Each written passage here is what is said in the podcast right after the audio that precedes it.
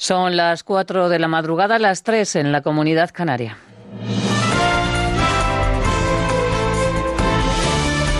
Noticias en Onda Cero.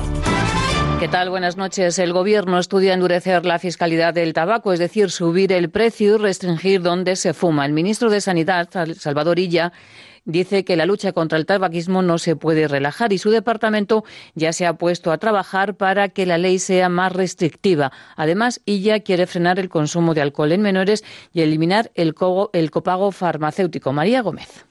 Mencionaba el ministro de Sanidad la posibilidad de revisar la fiscalidad del tabaco. Apunta también hacia medidas que aumenten el control de las zonas libres de humo o una ley del tabaco más exigente. Las nuevas formas de consumo, como el vapeo, también están en el foco del Ministerio de Sanidad. Dice ella que se ha demostrado que no son inocuas. Afirma que desde el Gobierno seguirán luchando contra el tabaquismo. Y no queremos relajar nuestra, nuestra lucha contra, contra el tabaquismo. La semana que viene yo voy a reunir con, la Asociación de Prevención del Tabaquismo y vamos a ver también si escucharemos si tienen propuestas al respecto, pero no descartamos tampoco medidas eh, relativas a la fiscalidad del tabaco. El tema del tabaco y también el consumo de alcohol en menores serán algunos de los asuntos que se debatirán en la Comisión de Sanidad del Congreso, que se reúne el próximo 27 de febrero, precisamente el día que de no haberse cancelado se celebraría la jornada de clausura del Mobile World Congress. No comparte el ministro la decisión de cancelar el evento por el coronavirus. Dice que no hay motivos de salud pública por los que preocuparse y que la seguridad en España está garantizada gracias a las medidas puestas en marcha. El incendio en el vertedero de Zaldívar en Vizcaya se ha convertido en una crisis medioambiental. Miles de vecinos, más de 5.000, se han echado a la calle indignados para denunciar la mala gestión de lo que llaman la montaña de la vergüenza. El Departamento de Salud del Gobierno vasco aconseja a los vecinos que mantengan cerradas las ventanas y que no practiquen deporte al aire libre. Además, por la nube tóxica se ha suspendido el derby entre Leibar y la Real Sociedad. Los manifestantes, vecinos de Zaldívar, de Ibar y de Hermoa, han pedido al gobierno vasco que solucione el desastre. Han pasado nueve días desde el derrumbe del vertedero y la propagación incontrolada de residuos, incendios y el incesante humo continúan. Es que tomen desde ya medidas específicas para garantizar la seguridad y la salud de todos los ciudadanos y ciudadanas, incluido revisiones médicas de los vecinos y vecinas más cercanas al vertedero de la política. Protagonismo hoy para la portavoz de Ciudadanos en el Congreso, Inés Arrimadas. Asegura que su partido tiene espacio propio y lo mantendrá en las próximas elecciones generales. En una entrevista que hoy publica el diario La Razón, Arrimadas defiende la coalición con el Partido Popular en Cataluña, Galicia y el País Vasco. Dice que es una medida excepcional ante el avance del nacionalismo. En esta idea también insistía Arrimadas la pasada noche en declaraciones a la sexta. Yo creo, sinceramente, que estamos en circunstancias excepcionales, en lugares excepcionales. En Andalucía, por ejemplo, el Partido Popular se ha presentado solo muchas veces, una y otra vez, y ha sido incapaz de, sacar al Partido Socialista de la Junta. Solo ha sido cuando otras fuerzas políticas nos hemos presentado y cuando Ciudadanos ha presentado que hemos podido sumar. De la política también destacamos que el Partido Popular sigue reclamando explicaciones al Gobierno sobre el del Seagate. La vicesecretaria Cuca Gamarra afirma que el ministro José Luis Ábalos es el ministro de la mentira porque todavía no ha explicado su encuentro con la vicepresidenta de Venezuela en el aeropuerto. Estamos en el gobierno de la mentira. Cuando cogemos el análisis de lo que ha supuesto este primer mes, es el mes en el que se ha demostrado la gran mentira que representa Pedro Sánchez. Y eso es triste, porque la buena política representa justo lo contrario, y es la verdad, el valor de la palabra y la confianza que significa cuando te depositan el voto para que cumplas lo que les dijiste en campaña. El Ibercaja y el Real Madrid disputarán la final de la Copa del Rey de baloncesto. El equipo de Málaga llega a la final después de arrollar a Andorra por 92 a 59. El Unicaja regresa a una final coopera 11 años después y lo hacen con la intención de poder ganar a los de Pablo Lasso. Ya lo hicieron en el 2005 cuando se alzaron con el único título que tienen en sus vitrinas y el jugador Alberto Díaz dice que es un momento para soñar. Pues sabemos que va a ser muy complicado, el Madrid favorito, el mejor equipo bueno, de la liga regular y bueno, pero hay que soñar. Lo importante ahora es soñar, no, pensar en otras copas y, y ya está, hay que vivir el momento y jugar el partido.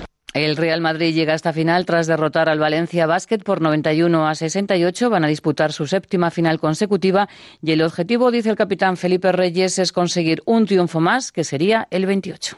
Muy contentos de, seguir luchando por los títulos, de seguir jugando finales, de, dejando al Real Madrid ahí en lo más alto y hacer un partido como mínimo como el de hoy. Más noticias en Onda Cero cuando sean las 5 de la mañana. Síguenos por internet en ondacero.es.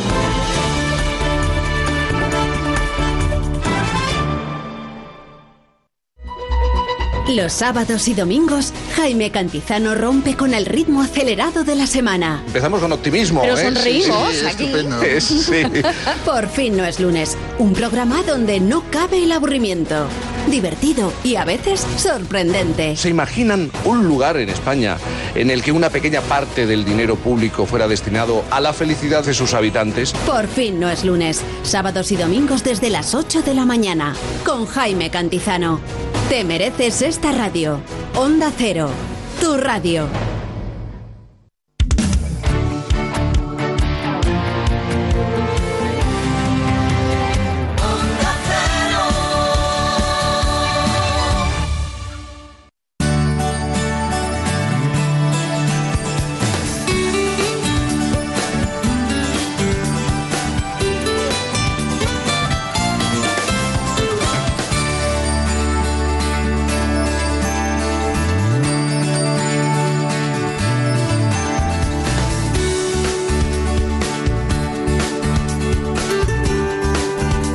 Buenas manos.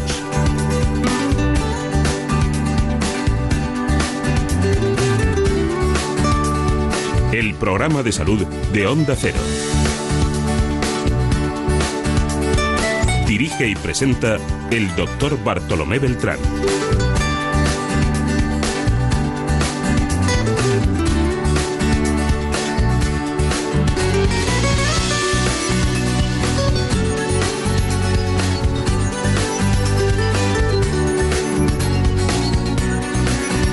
Tal? ¿Cómo se encuentran? Me alegro mucho de saludarles.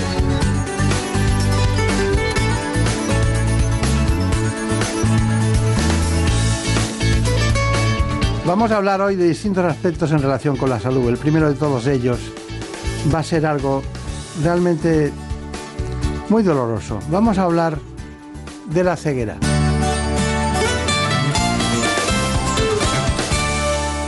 El glaucoma y la degeneración macular asociada a la edad son dos de las enfermedades oculares que más casos de ceguera causan en todo el mundo. Solo en España la primera afecta a unas 800.000 personas y la segunda a cerca de 600.000. Aunque ambas enfermedades no tienen cura, existen tratamientos que resultan más eficaces si se aplican pronto. Para lo que sí existe una solución, en este caso quirúrgica, es para las cataratas. Una patología que padecen unos 20 millones de españoles y en la cual el cristalino pierde su transparencia y se convierte en una lente opaca. Para diagnosticar a tiempo estos trastornos, los especialistas insisten en la importancia de hacerse revisiones oculares periódicas a partir de los 40 años.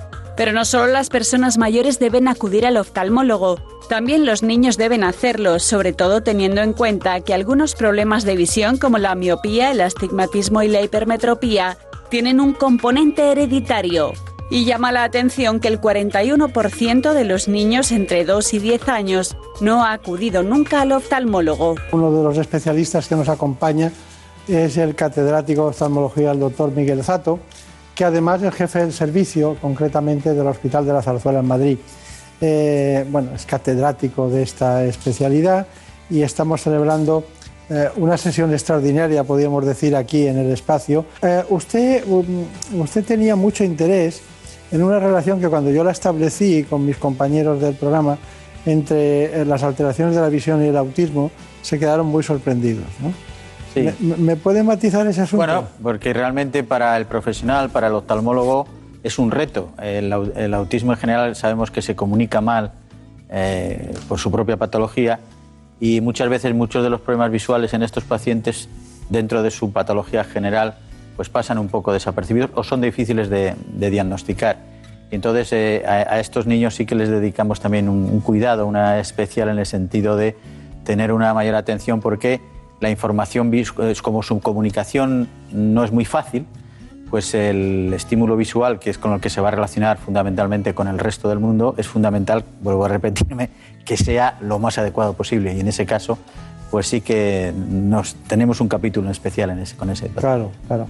Bueno, eh, Eh, a la ONCE también llama mucho la atención en sus actividades con la ceguera y ustedes la han tenido muy en cuenta. En Sí, este- sí la- tenemos la suerte de tener, mm, yo diría que probablemente la mejor organización de ciegos del mundo, que marca tendencias y escuelas con respecto al resto de las organizaciones de otros países.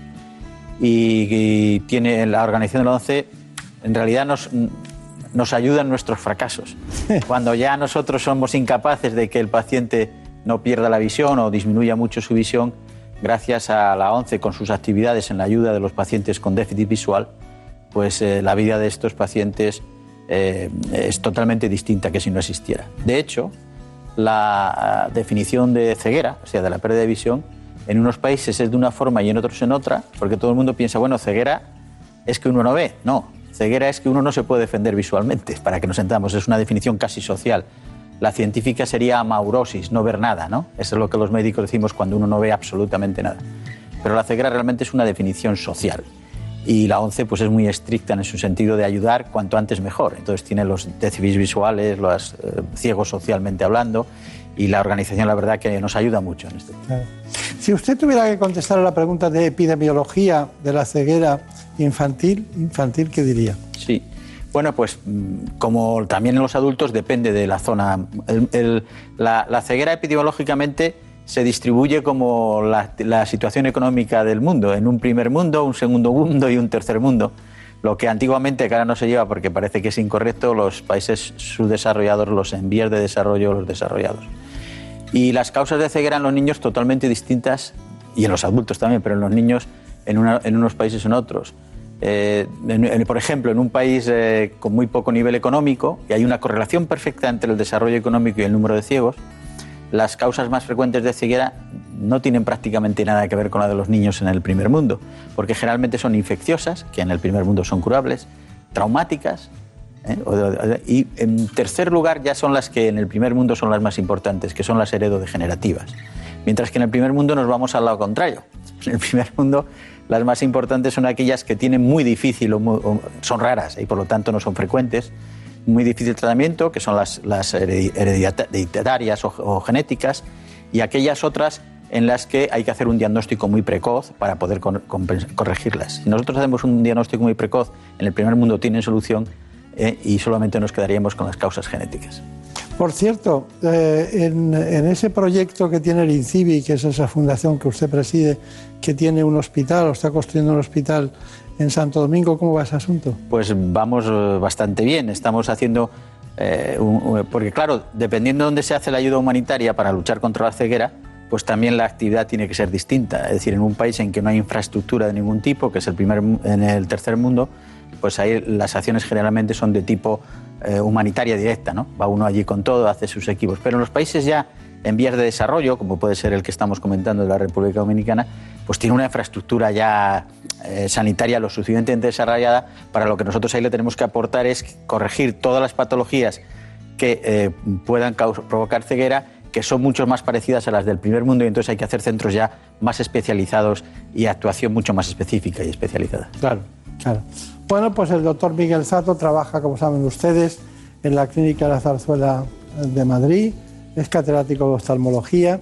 Bueno, eh, hay un, un tema, un asunto que a nosotros nos interesa mucho y es que Javier Saz acudió a la consulta y estuvo allí precisamente hablando con una serie de especialistas, en este caso con el doctor Enrique Santos, para tratar el grado de desarrollo en los países y cómo era el medio ambiente, cómo influye. Según la Organización Mun- Mundial de la Salud, hay en torno a un millón y medio de niños ciegos en el mundo.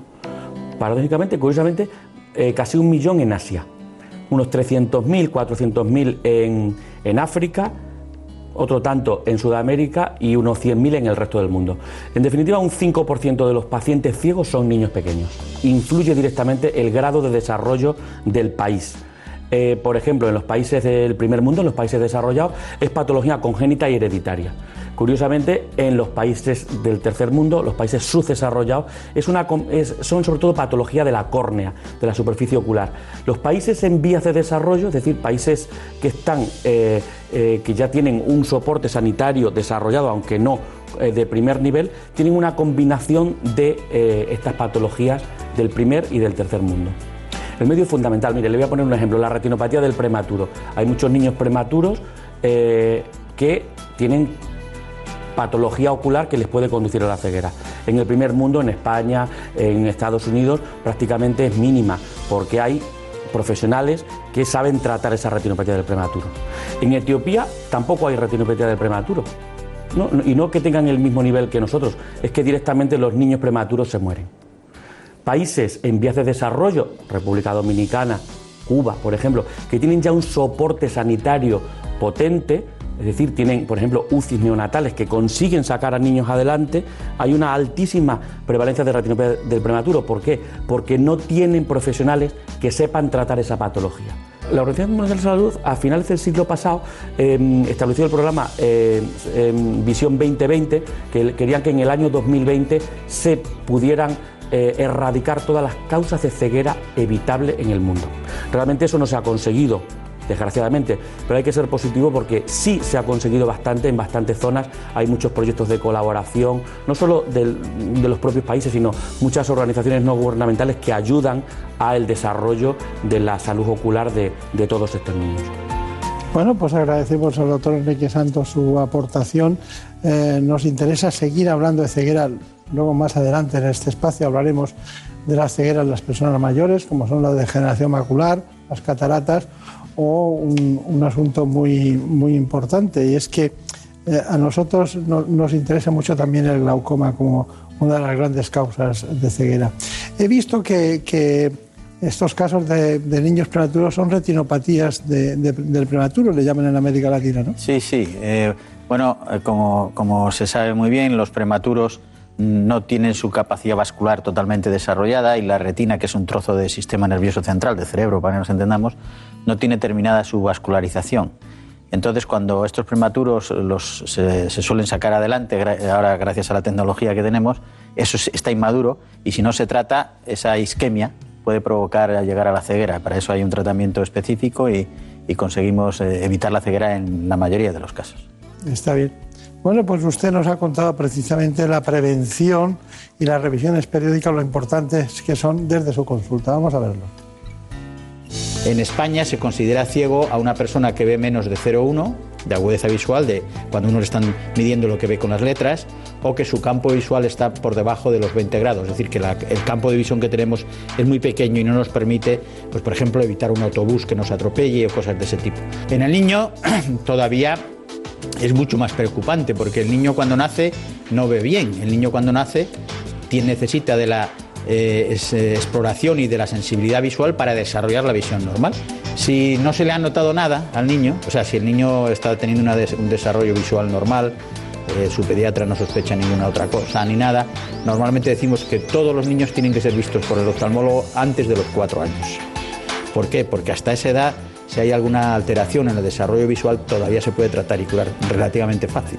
Más adelante ya es mucho más difícil y a partir de los 8 o los 12 es dificilísimo tratarlos. Entonces, por eso planteamos una serie de eh, visita obligatoria al oftalmólogo, aunque no tenga ningún signo antes de los 4 años, para comprobar que su desarrollo visual es normal.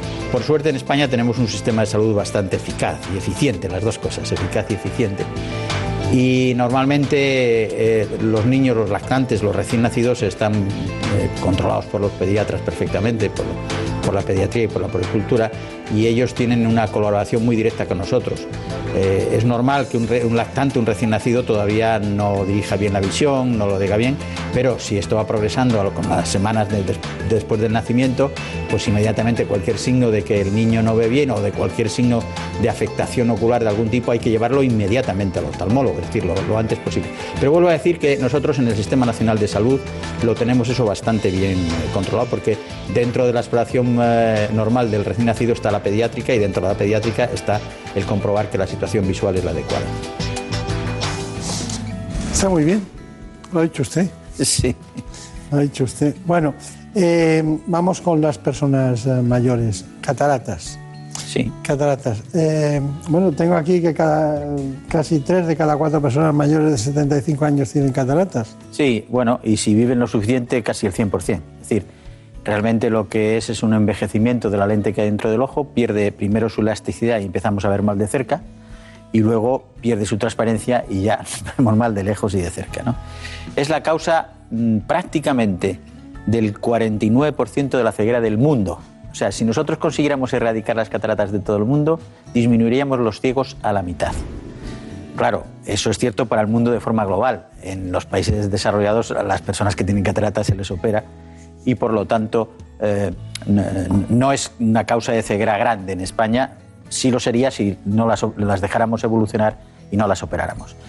Eh, de hecho, las cataratas eh, en estos momentos es, una- es la operación que más se hace en el mundo. O sea, de todo, apendicitis, lo que queramos, la más frecuente que se hace en el mundo es la operación de cataratas, fundamentalmente por el envejecimiento de toda la población. En el tercero, segundo y primer mundo, la pirámide se está invirtiendo de población, en, unos, en, unos, en el caso del primer mundo mucho más agravado que en el tercero y el segundo mundo, pero eh, por eso es una de las patologías más frecuentes por el envejecimiento.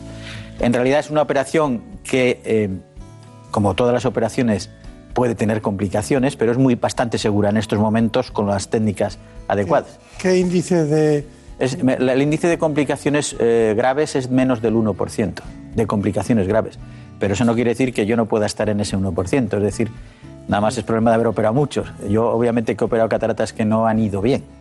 No sé si me explico qué decir, o porque tenían patología previa o porque se ha produ- producido una hemorragia o alguna complicación durante la cirugía.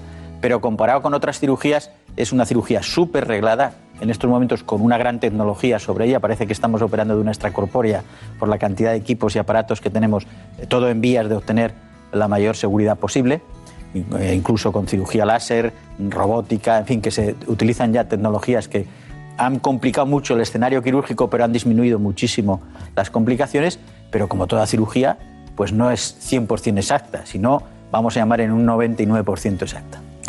Está usted en esa estadística. Sí, es un- nosotros tenemos unos criterios de calidad que en cuanto salimos de esa estadística eh, paramos y vemos qué es lo que pasa, si ocurre. ¿De acuerdo? Eso en todos los hospitales con nivel de calidad se hace. Claro. Las cataratas se producen cuando el cristalino, la lente natural del ojo que permite el paso de la luz, va perdiendo su transparencia debido sobre todo al paso del tiempo. La única solución para acabar con este trastorno ocular es la cirugía. Se trata del procedimiento quirúrgico más realizado en el cuerpo humano.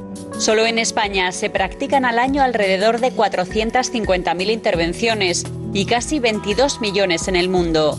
Aunque la Organización Mundial de la Salud estima que debido al envejecimiento de la población, en 2020 se realizarán más de 32 millones de estas operaciones.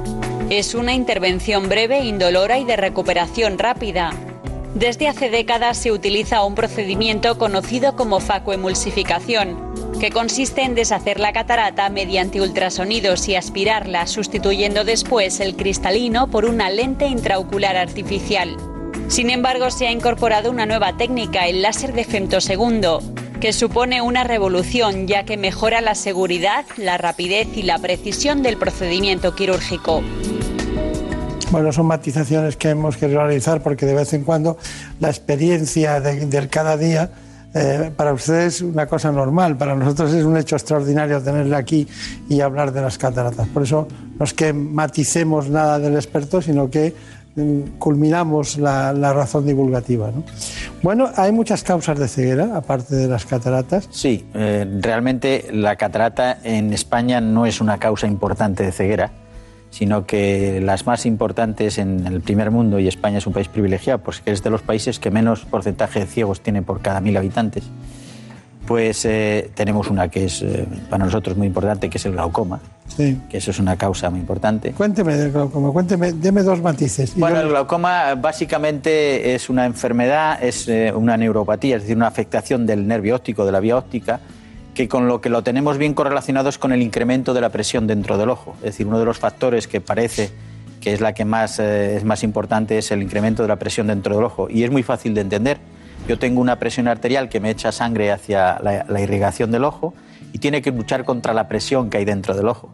Si la presión dentro del ojo sube mucho, la sangre no entra lo suficiente, estoy simplificándolo mucho, y entonces entra en isquemia y se produce unas lesiones sobre el, el- el nervio óptico. Pero este glaucoma también se puede producir con presiones casi normales o más o menos normales dentro del ojo, pero que la presión arterial o el componente vascular del ojo no esté bien. Y entonces se irriga con dificultad. Y entonces para una presión casi normal dentro del ojo, sin embargo también tenemos un glaucoma porque el aporte sanguíneo no es lo suficiente. ¿no? Y en realidad es una patología que mm, eh, lo- eh, es de sintomatología tan lenta y tan insidiosa que la mayoría de los pacientes no saben que lo tienen. Se descubre generalmente en un examen de rutina oftalmológico. Se le toma la presión intraocular o se le mira el nervio óptico y dice, hombre, ¿qué pasa aquí? Esto, o está la presión alta o el nervio óptico tiene una forma alterada. ¿no? Y entonces en ese momento hacemos el diagnóstico. Por eso la importancia de hacer un diagnóstico precoz de esta enfermedad. De hecho, hace muchos años en España hacíamos campañas de prevención, pero si uno ya, y cada vez es más frecuente, va al oftalmólogo porque es una enfermedad, eh, aunque hay un glaucoma de niños o infantil o congénito, el 90% es de adultos, la patología. Y entonces aparece después de los 40 años, ¿de acuerdo? Tiene un componente hereditario también importante y como aparece a, a partir de los 40 años, si uno va al oftalmólogo antes de los 40 años, le toma la presión intraocular, ve el fondo de ojo, oiga, ¿usted va a ser glaucoma- glaucomatoso o no? ¿Eh? Entonces, eso es importante. Y tiene tratamiento en el sentido de que la enfermedad va a estar debajo, pero podemos controlar la presión intraocular, bajarla, en una palabra, bien con medicación, con láser o con cirugía, y por lo tanto controlar la enfermedad y pararla en el momento en que ésta se produce. Por eso es tan importante hacer un diagnóstico precoz, porque si hacemos un diagnóstico muy tardío, las lesiones ya son tan, tan grandes y el paciente no se ha dado cuenta, porque ha ido perdiendo tan lentamente su campo visual que él se cree que ese campo visual es el normal. Entonces las tratamos en ese momento y no se recupera. Lo que hemos perdido, lo hemos perdido.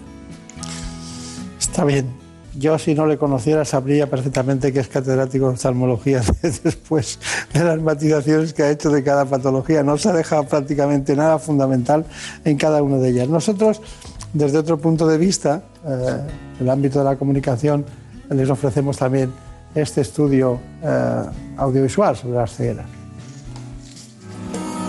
El glaucoma es una enfermedad o más bien un conjunto de enfermedades que afectan al nervio óptico. Es una de las principales causas de ceguera en todo el mundo y está provocada por un aumento de la presión en el ojo. El motivo es que el cuerpo ciliar del ojo produce un líquido llamado humor acuoso que ocupa la parte anterior del órgano.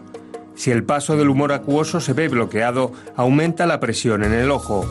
Este aumento de presión, ya sea por problemas vasculares o genéticos, puede dañar el nervio óptico provocando alteraciones en el campo visual. Es la típica visión en túnel. Otra grave enfermedad ocular que puede derivar en ceguera si no se trata a tiempo es la retinopatía diabética. Se trata de una alteración en los vasos sanguíneos que provoca un daño en la retina. Un alto nivel de azúcar en sangre y la hipertensión que soportan los diabéticos son los factores que pueden dañar los vasos sanguíneos cercanos al ojo, que al derramar sangre u otros fluidos en el tejido ocular inflaman la retina deteriorando la visión. Sin embargo, la uveitis o inflamación en la parte frontal del ojo está causada por trastornos autoinmunes o enfermedades sistémicas.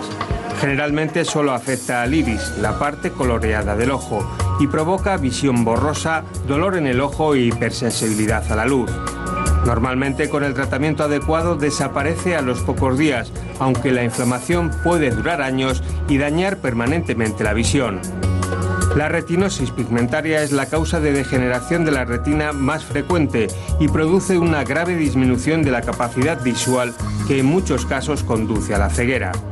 Su origen es genético y aunque se nace con la enfermedad, cada persona evoluciona de forma diferente. Hay personas de 60 años que pueden leer titulares de periódicos y jóvenes de 18 que no lo pueden hacer. Se calcula que en España hay unas 15.000 personas afectadas, estimándose en más de 60.000 los portadores de genes defectuosos. Si bien la agudeza visual se va perdiendo poco a poco de forma continua e imparable, los nuevos avances tecnológicos abren una ventana a la esperanza para que estos pacientes puedan recuperar en parte la visión. Bueno, no se quejarán a sus compañeros, los oftalmólogos, ni nadie de que no hemos dado un repaso a las cegueras en su conjunto. Ha repetido usted el primer mundo, es la palabra que más ha repetido. Y, y porque, claro, porque hay un tercero que es donde están los pequeños que no tienen solución y el primer mundo donde están los grandes, los grandes avances que a usted le inquietan. ¿no? Bueno, eh, le inquietan tanto los del tercer mundo que el INCIBI eh, está terminando de construir un hospital en Santo Domingo, como le decía, a lo largo del espacio. ¿Y cómo le podemos ayudar? Bueno, pues efectivamente, el, primer mundo, bueno, también trabajamos con él, y no repito más lo del primer mundo, pero la lucha contra la ceguera se sitúa en los, países fundamentalmente más o menos eh, desarrollados desde un punto de vista de su esquema. Eh, las acciones en el tercer mundo, generalmente, que la fundación que nosotros tenemos, eh, las fundaciones que se dedican fundamentalmente en España a eso, trabajan casi todas en el tercer mundo, es decir, van a hacer cirugía de cataratas. Con eso, con hacer cirugías de cataratas y poner gafas, quitamos la mitad de los ciegos del tercer mundo, ¿eh? que no es poca cosa. Pero eh, en el segundo mundo también, como hemos dicho, pues estamos haciendo eh, un hospital en la República Dominicana que su función es atender a la población desfavorecida, por así decirlo, que no tiene recursos económicos, pero que ya tienen la patología casi de, la zona más desarrollada del primer mundo. Entonces tenemos que poner un hospital con mucha tecnología para tratar también estas enfermedades y poder erradicar la, ceguera en estos sitios. Está bien. Ya veo ahora por qué los, embajadores de Santo Domingo siempre le tienen a usted muy en cuenta en todos los sentidos. Y, nada, muchísimas gracias. A mí me gusta mucho decir eso de ojo con la vista. Sí, sí, no, no, hay que tener mucho ojo con la vista. muchísimas gracias. En buenas manos. El programa de salud de Onda Cero. Dirige y presenta el doctor Bartolomé Beltrán. Es lógico. Murprotec, empresa líder en la eliminación definitiva de las humedades, patrocina la salud en nuestros hogares. ¿Te lo dije o no te lo dije? Sí, papá. Si es que nunca me haces caso. ¿Cuánto dinero te has gastado ya en las dichosas humedades para nada? Tienes razón, papá. Si hubieras llamado a Murprotec desde el principio, otro gallo cantaría. Que te elimina las humedades de forma definitiva y te dan una garantía de hasta 30 años. Anda, pásame el contacto, porfi. Llama al 930 1130 o entra en murprotec.es. Es que lo que no sepa un padre. En buenas manos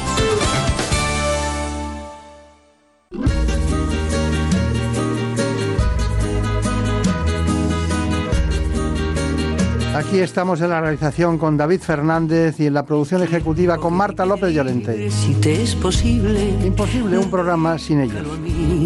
A cambio de mi vida entera o lo que me queda y que te ofrezco yo. Nos queda mucho. Atiende preferentemente a toda esa gente que te pide amor.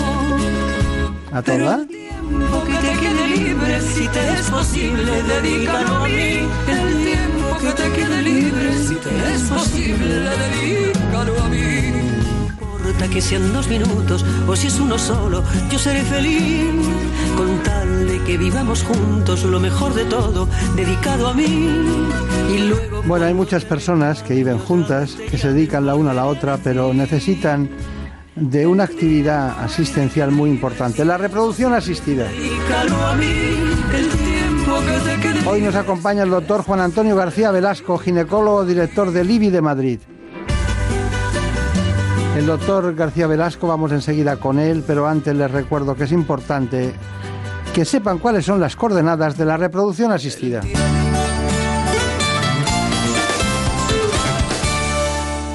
Según la Sociedad Española de Fertilidad, en nuestro país un 15% de las parejas en edad reproductiva tiene problemas para lograr un embarazo. Las causas pueden ser variadas. Pueden originarse en el varón, en la mujer, en ambos o tener un origen desconocido. Los principales factores de infertilidad femenina son la edad avanzada, anomalías en el útero, las trompas o los ovarios o enfermedades como la endometriosis. Pero en la actualidad el uso de la reproducción asistida va más allá de los problemas de fertilidad y cubre además otras necesidades como la maternidad diferida o las mujeres sin pareja masculina que quieren ser madres. España se sitúa a la cabeza de Europa en número de tratamientos, gracias a la excelencia de los profesionales, a la legislación y a la avanzada tecnología. De hecho, el 3% de los nacimientos en nuestro país es gracias a estas técnicas. Desde 1978, fecha en la que nació la primera bebé concebida a través de fecundación in vitro, más de 8 millones de niños han venido al mundo gracias a los tratamientos de reproducción asistida. Vamos a incidir sobre un asunto en el que hay alrededor, alrededor en España de unos 100.000 tratamientos, de los cuales nacen 25.000 niños al año como consecuencia de las actividades tecnológicas y el conocimiento y la investigación en reproducción asistida. Hoy nos acompaña un representante de esos eh, grandes centros españoles, como es el IBI, que él trabaja concretamente aquí en Madrid, se formó en La Paz, es doctor en medicina por la Autónoma de Madrid. Y bueno, se trata del doctor García Velasco, que tiene un apellido muy castellano. ¿Usted dónde nació? En Toro, precisamente. ¿En Toro? Ese apellido clavado, ¿eh? Sí, sí. Es un sitio para quedarse también, ¿eh? Pues yo creo que sí, maravilloso. Sí, sí. Y hacen el vino más claro ahora que antes, ¿no? Antes era muy espeso el vino de toro, ¿no? Digamos que hacemos el vino mejor. es un vino delicioso, la verdad es que sí. Sí, está bien. Bueno, es, una, es un cruce de caminos, ¿no? Simancas, Tordesillas, Toro, ¿no? Es una zona muy... es- Sí, mucha historia y bueno, de hecho el, el primer vino que fue con la expedición de Colón a América venía de Toro. Tiene mucho que contar. Eso ya lo sabe usted, eso no lo, no había oído nunca. Bueno, eh, llevamos más de 40 años desde la primera niña probeta, 41 años exactamente, desde 1978. Ha pasado mucho tiempo. ¿Y cómo hemos tardado tanto en darnos cuenta que la fertilidad de la mujer desciende a lo largo de los años? Porque a partir de 35 años la fertilidad desciende y luego hay muchas causas que acompañan a que ustedes tengan que intervenir, ¿no? Bueno, yo creo que ha habido un, ha habido un cambio en, en una generación en el momento de decir tener hijos. Nuestras abuelas nos tenían con 20 años, nuestras madres con 30 y nosotros estamos teniendo los hijos el final de la tercera década, principios de la cuarta y ahí hemos visto que no es tan fácil, que hay dificultades para embarazarse y que hay muchos abortos cuando hay embarazos y ahí hemos visto que efectivamente la, sociedad avanza, el, el aspecto que tenemos con, con muchos más años es mucho mejor que hace años, pero los ovarios no evolucionan con, con el cuerpo y entonces empiezan a surgir dificultades y es donde aparece la tecnología que nos ayuda a solventar estas dificultades. Le he oído que había estado usted en fila, porque usted estuvo en Yale, ¿no? Sí, yo hice la, la subespecialidad en Yale, estuve ahí tres años y luego volví a trabajar con el IBI aquí en, en España, empecé en Valencia, ahora estoy en Madrid. Y eh, Es hay- el director usted de Madrid, ¿no? Sí, Madrid. llevo el centro aquí en Madrid, somos unas 200 personas trabajando aquí más o menos. Y hay un congreso muy importante que es este precisamente, este año ha sido en Filadelfia, cuando se junta a 10.000 personas más o menos de todo el mundo y ahí pues todos contamos las últimas cosas que estamos haciendo. Siempre, la verdad es que es un privilegio que te inviten a contar lo que, lo que estás haciendo al resto del mundo. ¿no? Si usted, usted tuviera que valorar el IBI español eh, en el conjunto de la reproducción asistida en, en el mundo, ¿cómo, cómo- dónde, ¿en qué lugar le pondría? Diga la verdad. ¿eh? Está mal que yo lo diga, pero yo tengo la suerte de trabajar en, en, creo, uno de los mejores centros a nivel mundial. Y esto es eh, orgullo eh, patrio, es decir, hay mucha gente en España que trabaja muy bien. La legislación que hemos tenido nos ha permitido eh, avanzar en el conocimiento en, en muchas facetas. Yo creo que España tiene un nivel altísimo en reproducción asistida respecto al resto del mundo. Y el IBI, honestamente, creo que es de los mejores centros que hay a nivel mundial. De hecho, eh, ahora mismo es el centro más grande a nivel mundial, fusionado con un grupo americano. Y, y creo que estamos pues, marcando un poco el ritmo eh, en, en muchas cosas que hacemos. ¿no? ¿Qué es eso de fusionado con, con un grupo americano?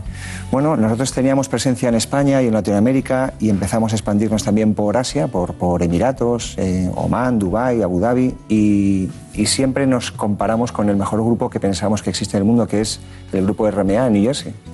Y este grupo va dirigido por médicos, igual que el IBI, y en un momento determinado, hace dos años, decidieron fusionar eh, las dos compañías y hacer una compañía global.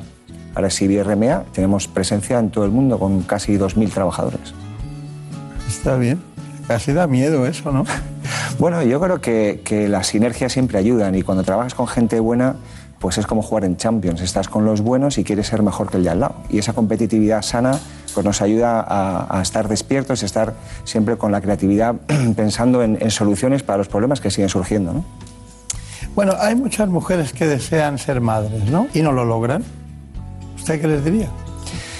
Bueno, yo creo que hay varios mensajes que habría que, que enviar y que son interesantes. El primero eh, es que todo, todo va a depender de la edad de la madre. A pesar de que la fertilidad solo es un tema de dos, la reproducción es un tema de pareja, pero es la edad de la madre la que marca el ritmo. Y si tenemos menos de 35 años, es razonable darse un año de plazo y si no, consultar con un médico y hacer las cuatro pruebas para empezar a encaminar un poco si hace falta hacer algo o nada, o algo poco complejo o más complejo.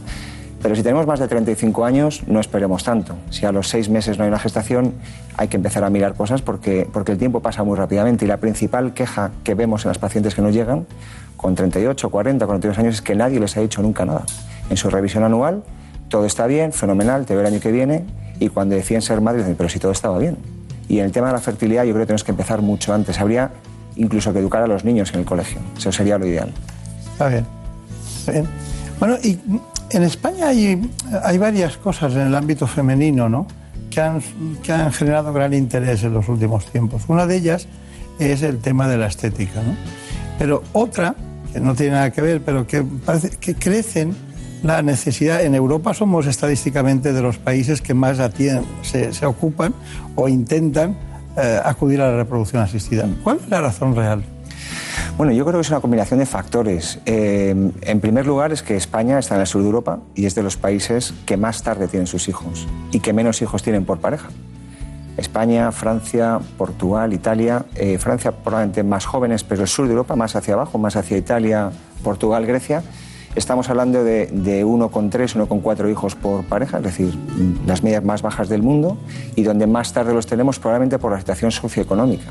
Con lo cual nos enfrentamos con más problemas que en el norte de Europa o en otras zonas del mundo, donde con 20 o 25 años eh, muchas parejas deciden tener hijos y seguir con su carrera profesional. En España eh, yo creo que esperamos, bueno, esperamos, voy a decir mucho, esperamos lo que, lo que la pareja decide esperar, pero yo creo que eso tiene una connotación importante. Y entonces podríamos de nuevo plantear alternativas que nos permite la tecnología para que eso que no vamos a cambiar los médicos, eh, ojalá, que les podríamos decir, mire usted, tenga los hijos con 25 años, eso por mucho que lo digamos no va a ocurrir, pero sí que podemos tener alternativas para parar ese, ese cronómetro del tiempo, congelar ovocitos en caso de que una mujer no quiera ser madre en el momento actual y cuando decida tener hijos no tener esas dificultades que, que aparecen pues, con los 40, 42 o más años. ¿no? Eh, brevemente, ¿eso tiene riesgos de congelar ovocitos? Bueno, congelar ovocitos es un procedimiento sencillo, pero como cualquier procedimiento médico tiene mínimos riesgos, tan pequeños que podríamos decir que... No, no, digo de re- después, posteriores, cuando se tiene... El, el- el- o sea, quiero decir, los, naci- los niños que nacen de ovocitos congelados van a tener la misma probabilidad de tener un problema que cualquier niño que nace de forma espontánea, ni más ni menos. Los. Perfecto. No influye la tecnología para sacarlos y guardarlos en nada, en ningún sentido negativo. En absoluto. Otra cosa es que funcione al 100%, que no es así, que hay, que hay dificultades también. Está bien. Bueno, hay muchas técnicas, muchas soluciones que nos podría explicar el doctor Velasco. Concretamente, no sé por qué tengo la, la, la manía de llamarle Velasco, no es que tuvo un catedrático que se llama Velasco en Valladolid y por eso adivino siempre que, los, que usted tenía que ser de esa zona, ¿no? Pero es García Velasco. ¿eh? Entonces quería saber, para que todo el mundo nos entienda, ¿qué diferencia hay entre, por ejemplo, la fecundación in vitro, la inseminación artificial o una microinyección espermática? Eh, es decir, ustedes eligen, tienen un catálogo, pero no viene la gente y dice, quiero esto. No, ustedes tienen que decidir en base a las coordenadas que tiene la paciente la edad, el momento, las posibilidades anatómicas, todo y eligen una, ¿no? ¿Nos puede situar? Sí, así básicamente digamos que podríamos dividirlas en, en técnicas de baja complejidad y de alta complejidad. Baja complejidad sería la inseminación artificial. In- Inseminación consistiría en coger la muestra de semen y colocarla dentro del útero. Eh, esta es una técnica sencilla para, problemas eh, poco complejos y luego ese espermatozoide tiene que llegar él solo a la trompa, el óvulo se tiene que encontrar allí con el espermatozoide y ocurrir el embarazo. Algo sencillo que da tasas de embarazo pues, de un 15, un 20% en mujeres que tampoco tienen más de 38 años, habitualmente porque no funcionaría. Las técnicas de alta complejidad serían la fecundación in vitro con sus múltiples variantes. Fecundación in vitro es que fecundan in vitro, es decir, que hay que sacar el ovocito fuera del cuerpo humano, fecundarlo in vitro en el laboratorio y luego colocar ya el embrión, no, la- no el espermatozoide, el embrión ya en división, en el útero. Es mucho más eficaz, embaraza pues, alrededor de un 50% por intento, también según la edad de la mujer, y a partir de ahí hay muchísimas variantes. Fecundación in vitro convencional, una microinyección espermática que comentabas ahora, que sería introducir un espermatozoide dentro del ovocito en vez de que fecundaran ellos solos estando fuera. Podemos luego hacer cultivo prolongado a día 3 o a día 5 o a día 6. Podemos analizar el embrión incluso cromosómicamente antes de transferirlo para evitar abortos o para evitar enfermedades que pudieran transmitir los padres. Todo eso son técnicas de alta complejidad, pero que básicamente se resumen en que el embrión se genera en el laboratorio y en la inseminación eso ocurre en el útero. Está bien, está bien. Bueno, en realidad, eh, de alguna manera iba a decir es divertido, entre comillas, ¿no? Es decir, porque, claro, elegir lo más adecuado para que el porcentaje sea más alto eh, es importante para sus datos, ¿no? Sí, es, es muy importante y sobre todo ahí también tenemos que pensar en no sobretratar a las parejas, es decir, no porque sea lo que mejor funciona es lo que siempre hay que hacer. Hay parejas que con algo más sencillo van a que sea una gestación fácilmente, ¿no? Que utilizar a, a cada paciente lo que necesita. Ustedes, ustedes hablan incluso de 50.000 espermatozoides, de 100.000... eh, ¿Y el varón qué? Claro, el, el varón... Porque claro, no se pueden coger directamente los espermatozoides y resulta que tenga una zoospermia, ¿no? Lo- ustedes lo estudiarán antes. Claro, esto también ha cambiado porque es verdad que hace años parecía que la reproducción era un tema solo de la mujer y afortunadamente ya no es así. En el momento que se plantea siempre que sea una pareja la que va a tener hijos, que no sea una mujer sin pareja, siempre se estudia los dos a la vez. Es decir, y lo primero que pides es un seminograma porque efectivamente en función de cómo esté harás algo sencillo o algo más complejo, como comentábamos ahora. Y si no hay espermatozoides, habrá que ver si es que no los genera este varón o es que los genera y no salen en el eyaculado porque tengo un problema obstructivo y podamos sacarlos del testículo. ¿no? Pero es verdad que también el varón eh, ha ido cayendo en calidad. La, la OMS ha ido cambiando los criterios de normalidad porque llegó un momento que casi no había varones normales. Entonces van bajando la concentración y la movilidad para que pueda haber semenes normales. Y no sabemos muy bien por qué. No sabemos Ya si no hay es- hombres como antes. Ya no existen. ¿no? el hombre en la reproducción la verdad es que casi... Estamos casi- hablando del mundo occidental, ¿no? Sí, del, mundo del occidental. primer mundo. Justo. Y probablemente tenga que ver con la dieta y los contaminantes y los disruptores endocrinos y los plásticos, todo lo que nos rodea, que no sabemos muy bien cómo, cómo acotarlo, pero que indudablemente tiene un impacto. Y aquella vieja costumbre de, de pensar que era la mujer y la que, bueno, era infértil o tenían problemas de fertilidad y, llegan después y, sigue habiendo la sorpresa de que le hacen el seminograma y es él. Sigue habiendo, no. sigue habiendo, lo que pasa es que ya no son sorpresa, ya afortunadamente el enfoque es de la pareja en conjunto. Antes la verdad es que era, era, era terrible porque realmente a una pobre mujer le hacían todo tipo de pruebas, análisis, eh, radiografías, ecografías y después de hacerse todo el estudio completo le pedían una muestra de semen al varón y resulta que a lo mejor no había espermatozoides. Hoy en día el planteamiento es, es combinado y es de inicio a los dos a la vez, de modo que con ese seminograma, que es una prueba sencilla, vas a dar un enfoque muy claro del 50% de los problemas. Claro. Por lo tanto, tiene que ir acompañado siempre. ¿no? No- ¿Y cómo lo recibe ella? Pues la verdad es que mal. El, eh, ellas lo encajan bien y están dispuestas a hacer lo que sea por tener un hijo y ellos en general lo llevan mucho peor. Es un tema muy curioso y muy interesante porque parece que se discute la masculinidad o la, o la virilidad con la reproducción, la fertilidad, la capacidad de tener hijos, que no tiene nada que ver, evidentemente, pero todavía en nuestra sociedad tiene un tabú importantísimo. Y la prueba es que en la consulta ves a, a- bueno, ves a varones implicados, pero la que realmente trae a su pareja es ella. Yo creo que si fuera por nosotros casi que nos extinguiríamos. No sé qué haríamos si las mujeres, ¿no? Somos, somos un poco desastre. Bueno, somos muy dependientes en estas cosas. Sí, sí, sí. Sí, porque todos los hombres tienen una madre. Sí. Y hay temas culturales, atávicos, eh, y claro, y el, cerebro límbico, ¿no? Todo el tema emocional, todo eso. Y luego eso lleva también en la consulta a veces, porque a veces la consulta de reproducción es, es eh, 50% casi psicología, ¿no? Es hablar y escuchar y conversar. Y a veces viene la familia de ella o la familia de él o los dos. Y, y siempre está la pregunta que es algo que ocurre, ¿y de quién es, y de quién es la culpa? Esto no es culpa de nadie, esto es un problema de dos, ¿no? Pero eso en las familias todavía pesa mucho, ¿no? Por eso el tema de la fertilidad sigue siendo un tabú y, y- y menos mal que, que- que hacen programas como este, maravillosos, para contar a la gente pues, que es un problema médico, que tiene soluciones médicas y que se puede resolver prácticamente siempre. ¿Cuántas, cuántas pacientes pasan por, por eh, las consultas habituales suyas de un profesional como usted? Bueno, nosotros en el centro de Madrid en concreto vemos unos 5.000 pacientes al año. ¿Tienen suficientes datos para saber cuál es la respuesta masculina, femenina?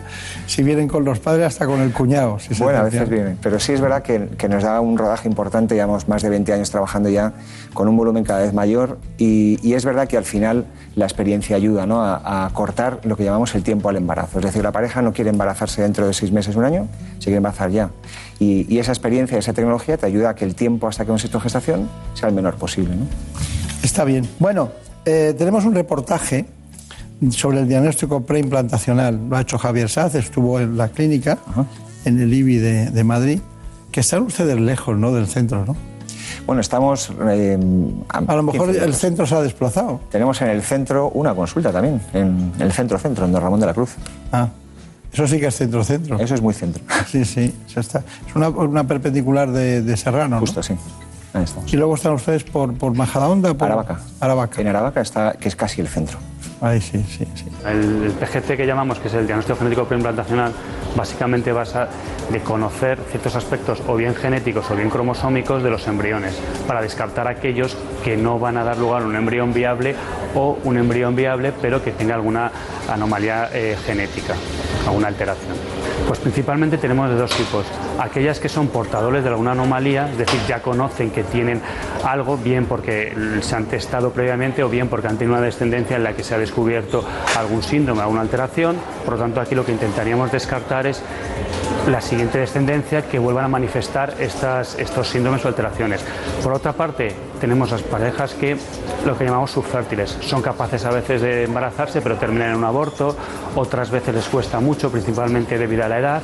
En estas lo que buscamos son anomalías cromosómicas que en, en una parte muy importante nos van a explicar ese fracaso de la fertilidad. No, no es que sea una limpieza genética, es- digamos que lo podemos llamar como una selección de los embriones que van a ser cromosómicamente normales o van a estar libres de una enfermedad.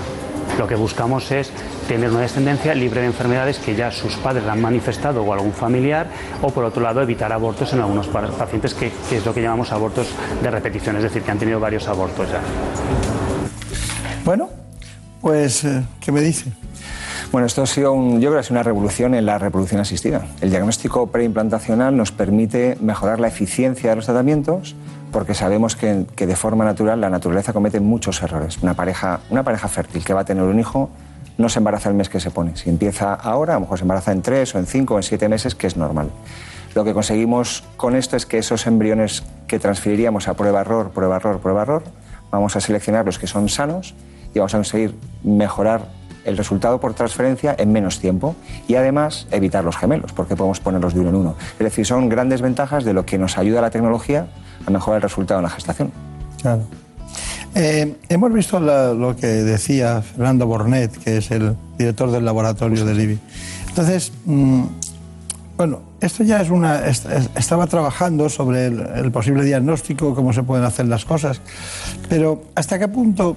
eh, mm, ¿Qué condiciones tiene que tener un centro o cómo alguien, una pareja normal y corriente, de- qué, debe- qué cualidades debe tener un centro para elegirlo? Bueno, yo, yo creo que en, en reproducción asistida la clave de los centros eh, no somos los médicos. Lo más importante de un centro de reproducción para tener buenos resultados es tener un buen laboratorio. El médico es el que ven y el que da la cara, el que ofrece las explicaciones para lo bueno y para lo malo, pero digamos que es eh, el 30% del éxito de- del resultado. El 70% es de que desde que tenemos los ovocitos, se los damos a los biólogos y vuelven los embriones, lo que ahí ocurre, cuanto mejor sea tu laboratorio, más estable tu cultivo, mejores profesionales, mejor tecnología incorporada, eso va a hacer que tus resultados sean mejores. Por lo tanto, yo siempre creo que a la hora de recomendar un, un centro de reproducción, y hay muchos buenos en este país, bus- busquemos el mejor laboratorio. El que tenga el mejor laboratorio me va a dar los mejores resultados. Y aunque sea el mejor médico del mundo, si el laboratorio es mediocre, mediocre, los resultados serán mediocres. Por lo tanto, a la hora de elegir hay que mirar un poco esas dos cosas. ¿no? Está bien, está bien. Eh, hay un, un lugar común y una, una expresión siempre que, que está en la calle, ¿no? La relación entre someterse a un tratamiento de infertilidad y la posibilidad de un embarazo múltiple. Sí. Sí, eso ha sido un riesgo que hemos asumido todos, los primeros los pacientes y luego los, los profesionales de la reproducción por falta de conocimiento, las cosas como son. Hace años eh, la ley incluso permitía poner más de tres embriones, hoy en día ya lo restringe a tres y, espero que lo restrinja todavía más a dos o en algunos casos incluso a uno, porque hoy en día sabemos mucho más del embrión antes de ponerlo. Por lo tanto, no hace falta poner varios embriones precisamente por si alguno está mal y no implanta, sino que cuanto mejor es tu sistema de, cultivo y cuanto más información tienes de ese embrión antes de transferirlo, estás más convencido de que te vas a embarazar. Por lo tanto, en vez de poner dos embriones, pon uno bueno y evitar a los gemelos, que, que no deja de ser un error. Gemelar siempre es un error. Precisamente vamos a eso. Lo que llamamos por fecundación in vitro no es nada más que cuando estamos produciendo y juntando lo que es un gameto masculino y un gameto femenino y lo hacemos en nuestras instalaciones, es decir, en un laboratorio. Por eso se llama in vitro. Básicamente es reproducir lo que sucede de forma natural, pero en un laboratorio. Dependiendo de si es masculino o femenino es diferente. Cuando eh, hablamos de los gametos masculinos, es decir, los espermatozoides, lo que tratamos es de, con la muestra que nos, eh, nos proporciona el paciente, mejorar esa muestra y poder seleccionar aquellos que son los mejores, tanto desde un punto de vista morfológico como de movilidad. Y intentamos eh, seleccionar aquellos espermatozoides que nos parecen los más adecuados. Por otra parte, ¿qué hacemos? A la mujer hay que estimularla para obtener un número de ovocitos mayor del que se produce de forma na- natural, porque hablamos de uno o en algunos casos dos, entonces en un ciclo de reproducción asistida obtendríamos algunos más, de manera que le vamos a dar más oportunidades de seleccionar un embrión de mejor ca- eh, calidad y así producir mayores tasas de éxito en un ciclo de reproducción asistida. Básicamente durante mucho tiempo lo que nos hemos basado son en, en parámetros morf- morfológicos, es decir, aquel embrión que tiene mejor apariencia. En los últimos años se han incluido otros tipos de tecnología, como lo que llamamos time lapse, que nos da una información que es un poco eh, morfocinética, es decir, los ritmos de división que van haciendo estos embriones y añadido con la morfología nos está produciendo unas tasas de éxito bastante elevadas. El, los embarazos múltiples depende un poco de, de dos factores. Uno, que es el más obvio, es el número de embriones que vamos a transferir a la pareja y dos de la calidad de los embriones. ¿no? Desde hace muchos años ya hay una, una tendencia a lo que se llama el single embryo transfer, que básicamente es transferir solo un embrión. Esto obviamente reduce drásticamente las tasas de, de embarazos gemelares, que es de lo que hablábamos, pero bueno, hay algunas clínicas que siguen transfiriendo más de un embrión, pero también depende un poco de la calidad, es decir, si la calidad es muy buena y transfieres dos embriones, sí que podrías dar lugar a un embarazo gemelar. ¿no? Nosotros, por ejemplo, desde hace muchos años ya hemos ido directamente a la transferencia de un solo embrión tenemos la- las parejas que son infértiles o subfértiles y luego además tenemos lo que se, se llama y que ha crecido mucho en los últimos años, la preservación de la fertilidad. En este caso tenemos principalmente de dos tipos. Uno, pacientes que, que vienen remitidos desde el área de oncología, manifiestan un cáncer, y otros que lo que necesitan o quieren en su propia elección es eh, preservar su fertilidad porque en este momento de su vida no han tomado esa decisión. Bueno, eh, hemos visto claramente en qué consiste precisamente esa selección, pero mm, antes de la conclusión final de lo que usted, los mensajes que quiera darnos, tengo anotado aquí qué recomendaciones daría usted a una mujer antes de quedarse embarazada. Bueno, antes de embarazarse, lo primero, volvemos al tema de la edad, que es el principal problema. Si es una paciente, si es una mujer que no es paciente todavía, una mujer que se quiere embarazar y que tiene menos de 35 años, lo que tiene que intentar es llevar una vida sana. Y una vida sana no, no obsesivamente sana, es decir, una vida normal, puede comer de todo, debe comer de todo, tiene que reducir el alcohol eh, y, evitar el tabaco, porque son tóxicos vasculares y, y, por tanto gonadales. Pero tomarse un vino, una cerveza de vez en cuando, eh, yo diría que eso está bueno casi, aunque está mal decirlo a lo mejor como médico, pero tiene antioxidantes y tiene cosas saludables. Dieta normal, vida normal y si al año no consigue gestación, eh, buscar ayuda. Para muchas preguntas, a veces la consulta son ¿y cuándo tengo que tener relaciones? Pues mantener relaciones sexuales en la mitad del ciclo menstrual. Eh, alrededor del día 10, 15 más o menos, días alternos. Esto de tener relaciones con un día concreto es muy complicado y eso no ayuda precisamente a, a las relaciones, pero mantener relaciones sexuales a días alternos entre el día 10 y 15 del mes. Si esta mujer tiene más de 35 años, las recomendaciones son las mismas, pero a los seis meses si no consigue gestación, que busque ayuda, que haga un estudio básico y en función de los problemas que tengan, seguir esperando o empezar ya con un tratamiento porque el tiempo es el que nos recuperamos. Claro, claro. Bueno, conclusión. ¿Qué les diría después de este programa? Hemos visto el programa entero. ¿Qué, qué Yo creo el que- director del IBI de Madrid?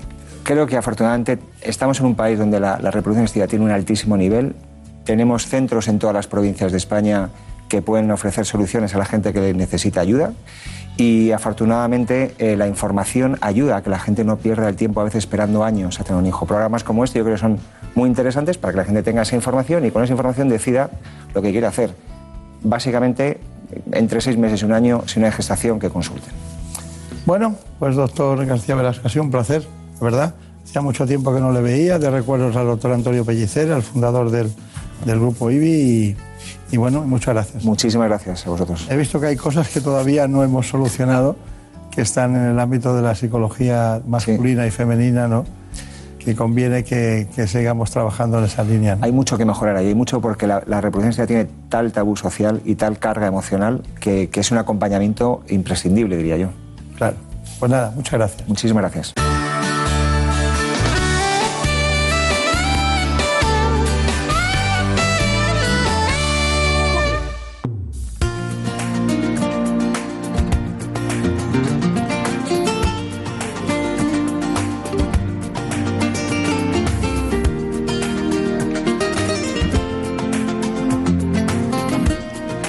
Esta mañana estamos acompañados de David Fernández en la realización y de Marta López Llorente en la producción ejecutiva. por aquí,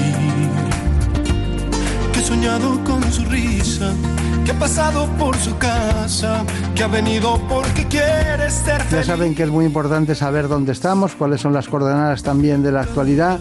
Les dejamos con nuestros compañeros de los servicios informativos y volvemos enseguida.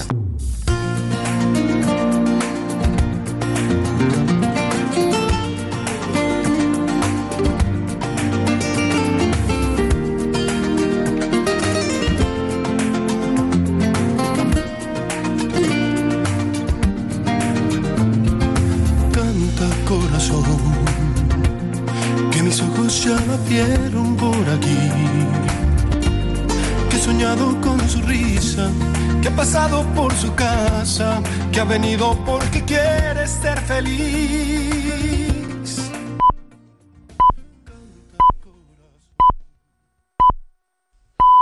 Son las 5 de la mañana, las 4 en la comunidad canaria.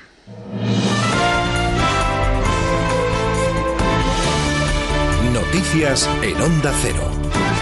Buenos días. El Partido Socialista respalda la estrategia de Pedro Sánchez para abordar la crisis catalana. El presidente se ha comprometido a buscar una solución que no perjudique al resto de comunidades. Además, Sánchez, en vísperas de su encuentro con Pablo Casado, ha tendido la mano al Partido Popular para que se sume al diálogo con Cataluña. Ha dicho que en esta tarea no sobra nadie. Aquí no sobra nadie, ninguna lengua, tampoco ninguna cultura, ni en Cataluña ni en ningún otro punto de España. Tampoco sobra la oposición, empezando por el Partido Popular, a quienes tendemos la mano de nuevo para que se sumen al diálogo. La mesa de diálogo entre el Gobierno y la Generalitat, acordada entre el Partido Socialista y Esquerra, no ha sido cuestionada en el Comité Federal. Solo el presidente de Castilla-La Mancha, Emiliano García Paje, ha mostrado cierto recelo y ha puesto el acento en que no puede haber privilegios hacia, hacia ningún territorio y pedía al mismo tiempo que no se ponga en cuestión la Constitución. La andaluza Susana Díaz está tranquila porque sabe que Sánchez actuará desde la legalidad. Al final, la Constitución permite hablar de mucho, pero también limita hablar de algunas cosas. Y eso es lo que tengo claro que hoy se va a quedar garantizado en el Comité Federal, que, que, que el PSOE sigue siendo el partido que más se parece a este país.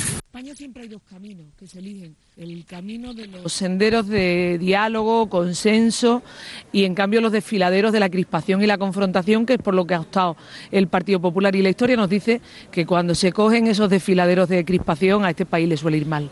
Aunque Sánchez tiende la mano al Partido Popular, en Genova no están por la labor. La vicesecretaria Cuca Gamarra ha hecho balance del primer mes de gobierno y lo califica como el gobierno de la mentira que estamos en el gobierno de la mentira.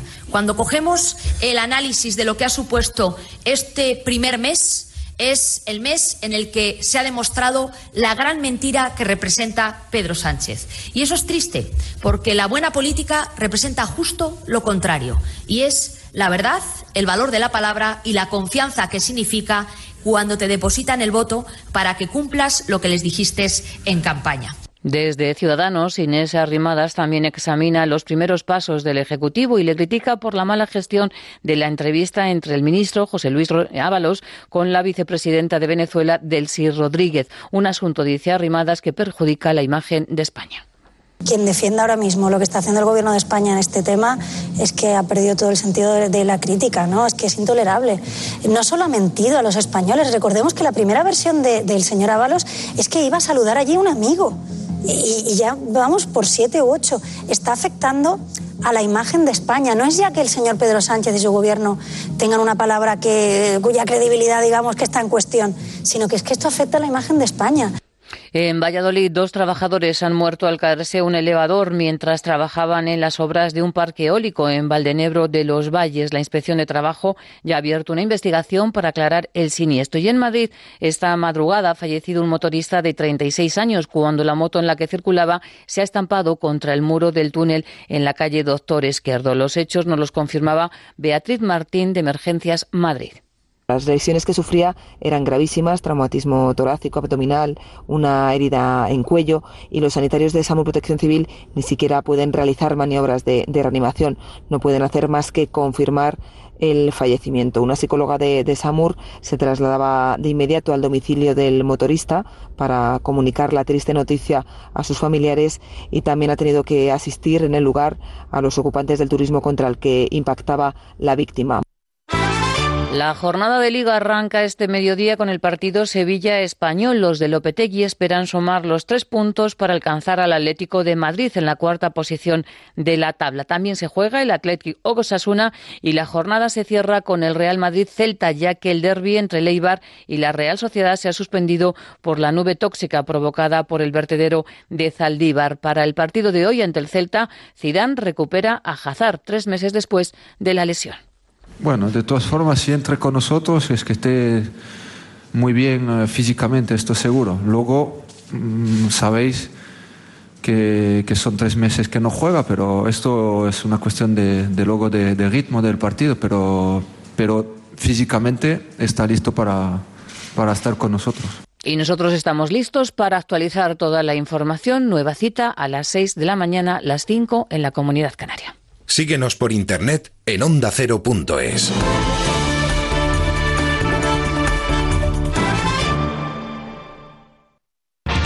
Como el perro y el gato, un programa para todas las edades y para todos los amantes de los animales. Un programa sin fronteras. Buenas tardes, Mencía.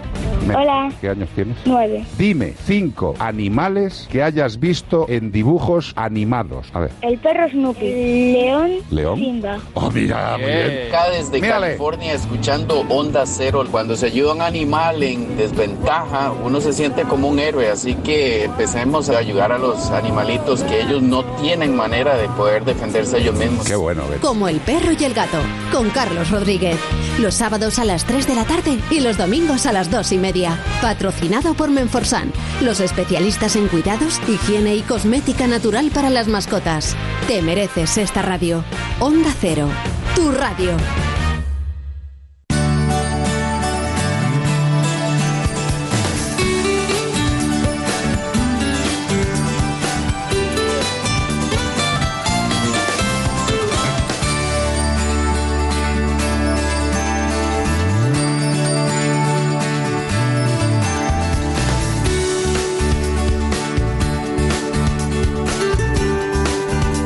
Buenas manos.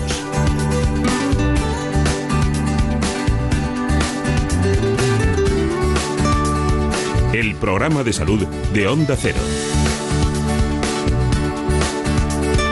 Dirige y presenta el doctor Bartolomé Beltrán.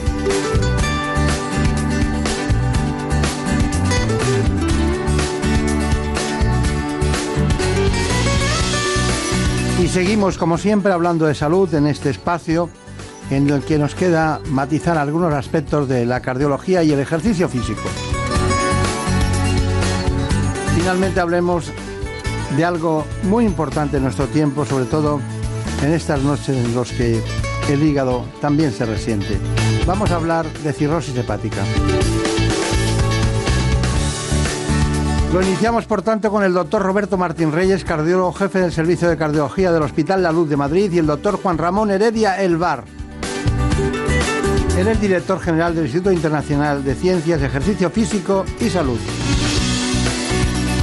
Es también profesor de la Universidad Alfonso X. Así que sin más dilación, vayamos con nuestro informe tradicional en este espacio sobre cardiología y ejercicio físico.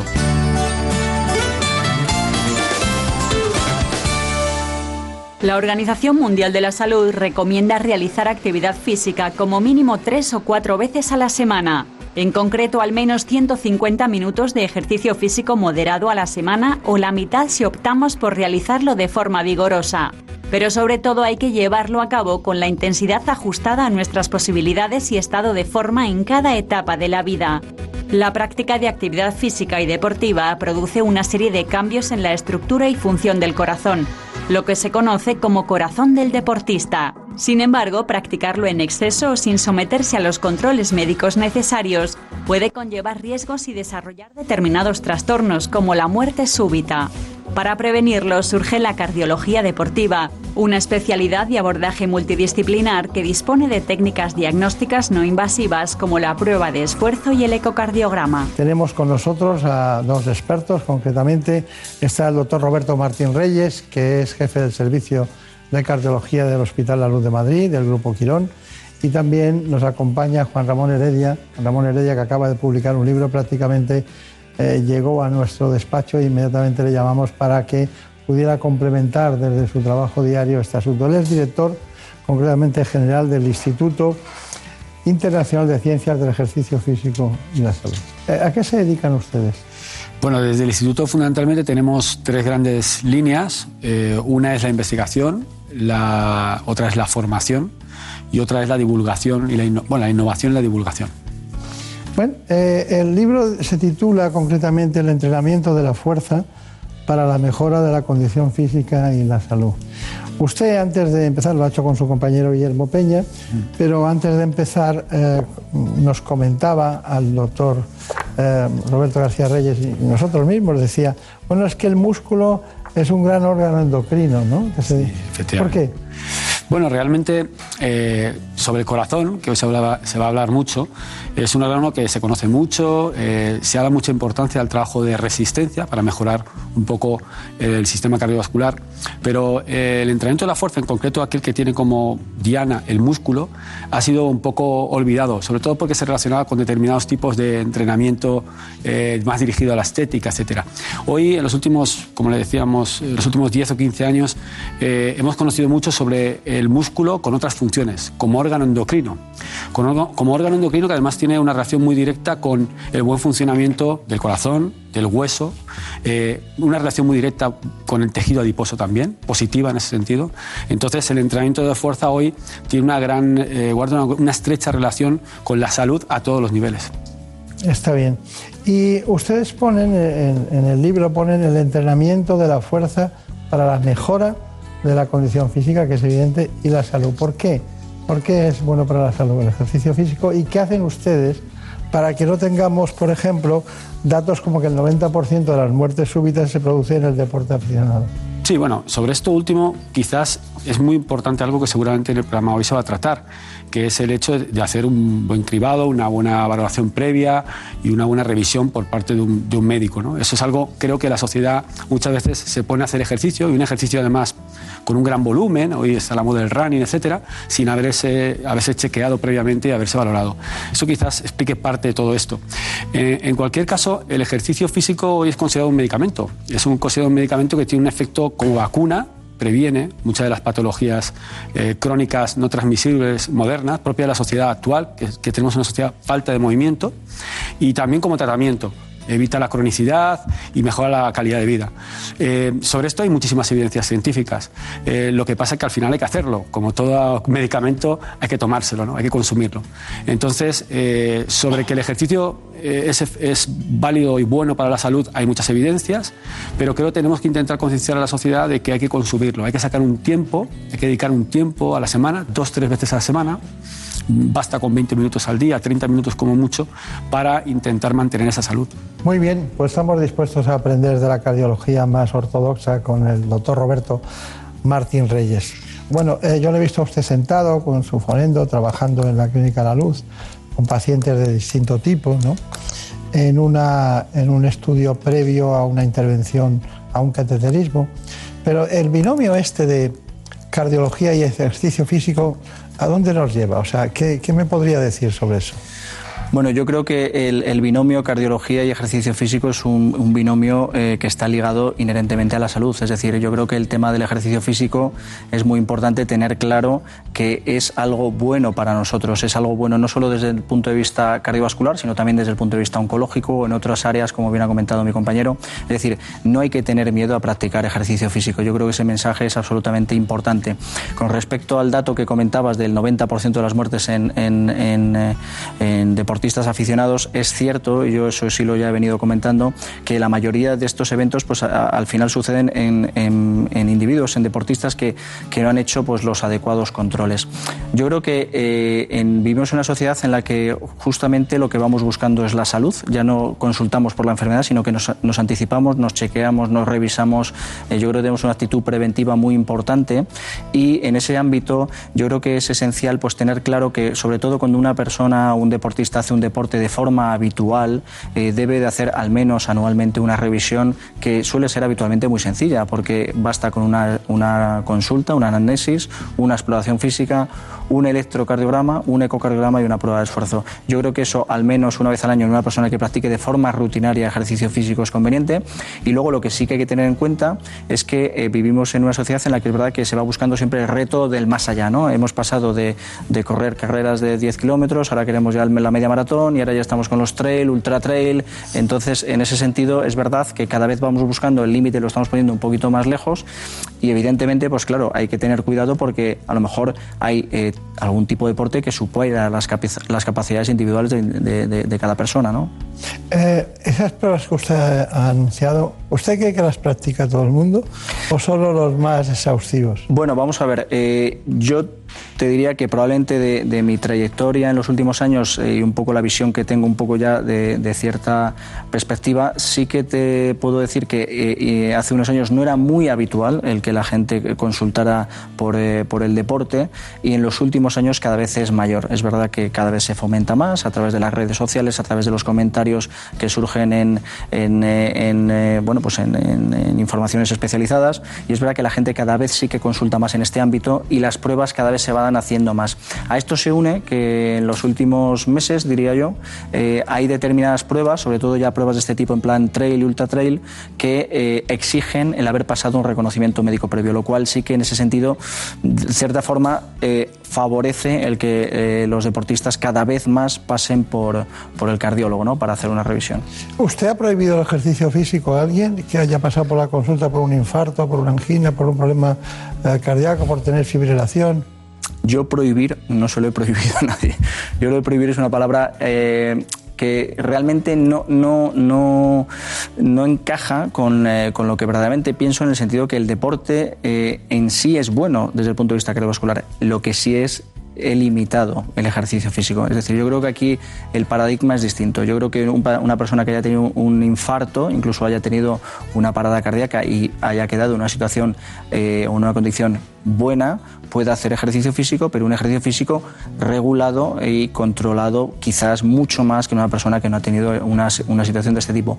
Pero el deporte, incluso en situaciones después del infarto, es saludable. Pero hay una prueba fundamental doctor Martín Reyes, que es la prueba de esfuerzo. Hemos acudido al Hospital La Luz, a su departamento, a su servicio, y ahí hemos estado con el doctor Cristian Iborra porque hemos comprobado cómo se realiza una prueba de esfuerzo, que muchas personas la conocen porque se la han hecho, pero otras muchas dicen, tengo en este momento que hacerme una prueba de esfuerzo. Luego me dice cuáles son los parámetros y qué significa cada cosa. Vamos con esta información. La prueba de esfuerzo convencional, que llamamos eh, ergometría, es una prueba que fundamentalmente la finalidad es clínica. Nosotros los cardiólogos la pedimos pues, para valorar el comportamiento del corazón haciendo ejercicio. ¿no? Valoramos el comportamiento de la tensión, el comportamiento eléctrico y los síntomas que puede presentar el paciente.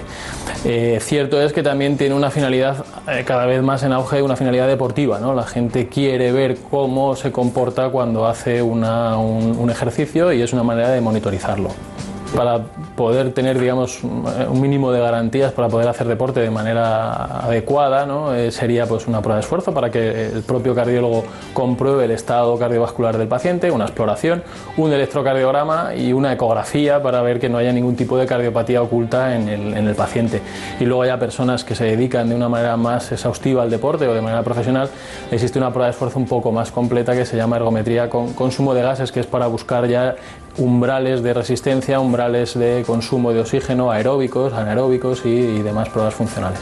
Para conseguir un eh, nivel de esfuerzo adecuado tenemos que llegar al 85% de la frecuencia cardíaca máxima teórica, ¿no? que es una fórmula sencilla que es 220 menos la edad de la persona, nos da eh, el 100% de esas pulsaciones teóricas máximas, pues si lo multiplicamos por 0,85 eh, nos daría ese umbral a partir del cual se supone que ya empezamos a consumir más oxígeno no, conseguimos suministrar adecuadamente las demandas de oxígeno con nuestra eh, función cardíaca.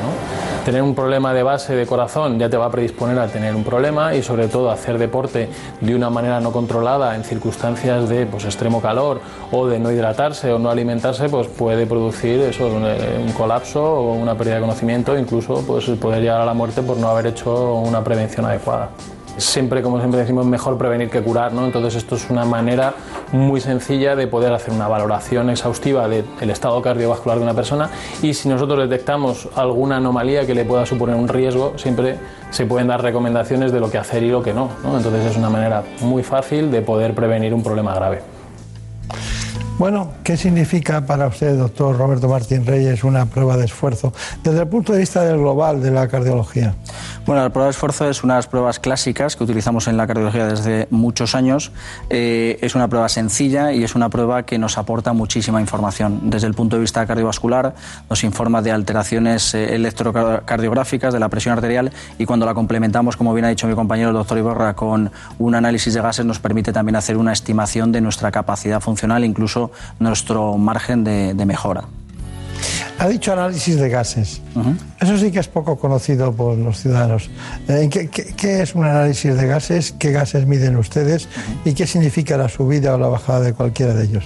Sí, o sea, eh, cuando hablamos de analizador de gases es un complemento a la prueba de esfuerzo convencional, es un, eh, digamos, una información adicional que nos habla del consumo de oxígeno y de monóxido de carbono que se hace durante la, realización de la misma y ese juego de, de- de consumos eh, nos habla de unos- una serie de umbrales que nos permite saber en relación con la frecuencia cardíaca donde se mueven esos umbrales, nos va a permitir saber en qué estado funcional, qué capacidad de mejora tiene el, el- el paciente y sobre todo está más orientado a gente que a lo mejor ya practica un deporte de forma más rutinaria y que está pensando en mejorar sus capacidades, más que a lo mejor en una valoración inicial más eh, orientada a salud, ¿no? a, a descartar patología. Claro, claro. Eh, ¿Cuál es la patología cardíaca que más detectan ustedes? ¿Puede ser las consecuencias de la hipertensión? Bueno, vamos a ver, la enfermedad que, que subyace eh, como causa más habitual de la muerte súbita es la enfermedad arteriosclerótica, que es lo que provoca el infarto y la angina de pecho. Eh, lo que provoca esta enfermedad arteriosclerótica, como bien se ha podido ver en el vídeo, es hay unas cuestiones genéticas, es decir, hay, hay gente que tiene predisposición a padecer esta enfermedad arteriosclerótica, pero sobre eso, aparte, se añaden factores exógenos, que son los controlables, que es el sobrepeso, la hipertensión, la diabetes, la dislipemia, el tabaco, es decir, lo que sí que podemos mejorar para evitar tener estos problemas. Está muy bien, está bien. Bueno, usted, eh, eh, bueno, cuando uno oye hablar del electrocardiograma, pues parece que estamos hablando de un tema ultra, ya el fonendo queda ultramontano, pero el, el electrocardiograma también, incluso en muchas ocasiones. Y ustedes utilizan una técnica fundamental de imagen que es el ecocardiograma. Eh, ¿por, qué, por, qué se ¿Por qué está tan alejado el electrocardiograma? Bueno, el electrocardiograma es una parte eh, eh, esencial de la valoración. ¿eh? Lo que pasa es que el electrocardiograma es, una técnica que es verdad que en algunas patologías puede quedarse un poco coja a la hora de detectar ciertas anomalías. Hay que tener en cuenta que cuando hablamos de eh, prevención cardiovascular en una persona que hace deporte, hay que diferenciar dos, grandes bloques y yo creo que es importante comentarlo. Los que tienen menos de 35 años habitualmente tienen patologías más de tipo congénito, en plan miocardiopatía hipertrófica, displasia ritmogénica del ventrículo derecho, que son patologías que nos pueden dar problemas y que el electro nos puede ayudar a pero el diagnóstico final lo vamos a tener con el ecocardiograma. En cambio, cuando son mayores de 35 años, ahí sí ya eh, la principal causa es la arteriosclerosis, que es lo que ya hemos comentado, que es el infarto, la angina de pecho, y ahí es donde probablemente la prueba de esfuerzo complementada con estas dos pruebas que comentábamos previamente es donde tiene mayor valor ¿no? para descartar enfermedad coronaria. Bueno, eh, hem- eh, hemos, cuando he utilizado la palabra prohibir, usted prácticamente se ha alarmado y, y, y, y total el director de, general del Instituto de la Práctica, concretamente de, de la condición física y del ejercicio, eh, ha dicho, dice, ¿cómo me ha gustado este tema? ¿no? Efectivamente. Eh, ¿Por qué? Creo que es muy común, eh, cierto- sobre todo en ciertos ámbitos de la medicina, eh, muchas veces eh, prohibir absolutamente la práctica de ejercicio físico. Creo que es un error. Creo que hoy tenemos mucha información como para ser capaces de dosificar adecuadamente, de dar a cada persona la dosis de ejercicio que necesita. Es mucho peor, hoy es bien conocido el ámbito clínico, la inmovilización, porque somos personas que nos deterioramos muy fácil si estamos eh, sin movimiento. Es mucho peor la inmovilización que el realizar un ejercicio físico adecuado a las características de cada uno. Está bien. Lo contrario es eh, mucho más negativo que el favorecer el ejercicio. Bueno, eh, doctor Martín, Martín Reyes, hay una cuestión y es que, claro, yo he anotado aquí los ejercicios de fuerza, ¿no? Ellos eh, están en ese ámbito, hay mucha gente que se dedica a estudiar el carácter de ese ejercicio, las hormonas que se segregan, todo ese asunto. Eh, en cambio, parece que siempre se ha recomendado más el ejercicio aeróbico, ¿no? externo, el exterior y tal. ¿Qué piensa de este asunto? Bueno, yo eh, en, este, en este sentido coincido plenamente con, con mi compañero. La verdad que eh, hasta ahora, eh, bueno, si hacemos una, una, revisión de los últimos 30 o 40 años, después de un infarto tenías que quedar encamado durante mucho tiempo. Se vio que eso era malo, tenía más problemas, había más riesgo de embolias, más riesgo de, de, de, de pérdida de capacidad funcional, sobre todo en la, en la gente más mayor. Y bueno, pues esa, esa, esa tendencia ha cambiado radicalmente y creo que sobre todo apoyado en la instauración progresiva a lo largo de todo el de todo pues de todos los hospitales del tema de la rehabilitación cardíaca. Yo creo que la rehabilitación cardíaca ha jugado un papel esencial en este ámbito, en el, en el tema de recuperar y de dar a, los pacientes de nuevo confianza en que el ejercicio físico es bueno. Y en este sentido, lo que sí que ha cambiado es un poco la prescripción del tipo de ejercicio físico. Hasta ahora ha sido, como bien comentabas, un ejercicio más bien de baja intensidad, aeróbico siempre, eh, dinámico, más que a lo mejor de fuerza, que es un poco lo que hasta ahora teníamos un poco más de miedo los cardiólogos, pero probablemente por el desconocimiento. Y yo creo que eh, últimamente hay cada vez más trabajos conjuntos entre médicos deportivos o gente que se dedica a la, fisiología del deporte y los cardiólogos nos han permitido conocer cada vez mejor este ámbito y creo que al final va a ser un beneficio para los pacientes. Bueno, eh, ¿cuál es la patología más frecuente que ven ustedes? Nosotros la patología más común es la patología derivada de la patología coronaria principalmente, es decir, de la enfermedad arteriosclerótica. Es un poco nuestro... ¿Y, y la relación de la, de la, enfermedad coronaria con el ejercicio físico para una persona que tiene un infarto, que hace rehabilitación cardíaca, como hemos contado en distintos espacios, pero ¿Cuál sería su recomendación? Eh, porque claro, como no prohibimos, ¿qué hacemos con los coronarios?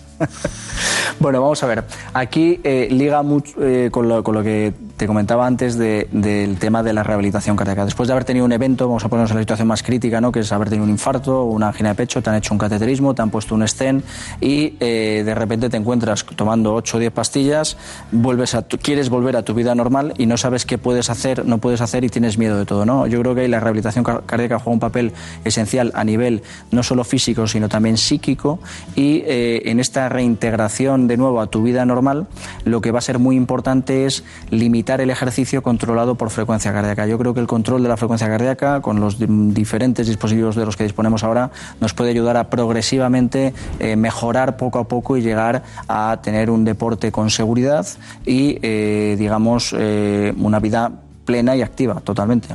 El crecimiento de la topografía de las arterias que que crecen como consecuencia, como hace la mamaria interna, uh -huh. como consecuencia de un bypass o como consecuencia de un infarto, eh, de, de, ¿De qué depende? ¿De que ¿Es de la susceptibilidad de cada uno? ¿Que unos tienen ramales que les salen como nuevos para irrigar ese territorio? ¿O ustedes pueden hacer algo? Bueno, vamos a ver, en, en este ámbito, eh, o sea, lo, lo que te refieres sobre todo a la circulación colateral, ¿no? Que claro. la circulación colateral es la que realmente, pues bueno, sí que se ha visto que los pacientes que tienen circulación colateral establecida y han sufrido un infarto, el infarto siempre es de menor tamaño, ¿no? En esto, pues influyen muchas cosas, la verdad, porque no hay una anatomía coronaria única, cada paciente es un mundo.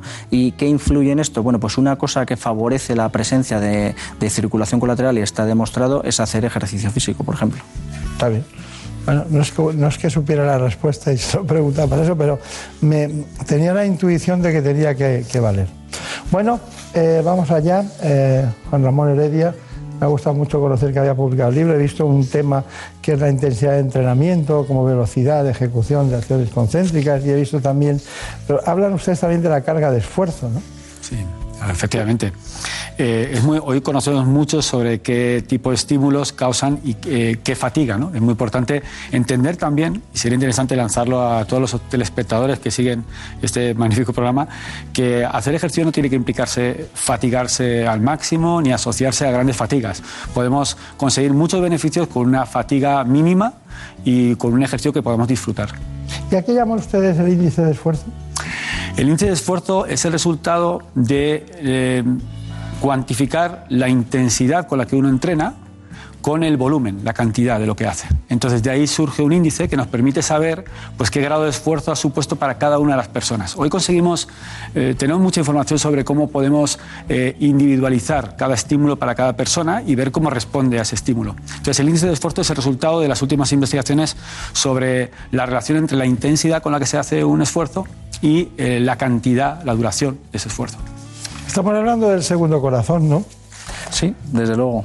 La verdad que yo creo que es, es un poco la, la, clave, ¿no? O sea, inducir cierta hipoxia, al final, induce y favorece la pregunta que comentabas previamente, que claro. es la circulación colateral y el acondicionamiento muscular, ¿no? En este caso, el corazón. Está bien.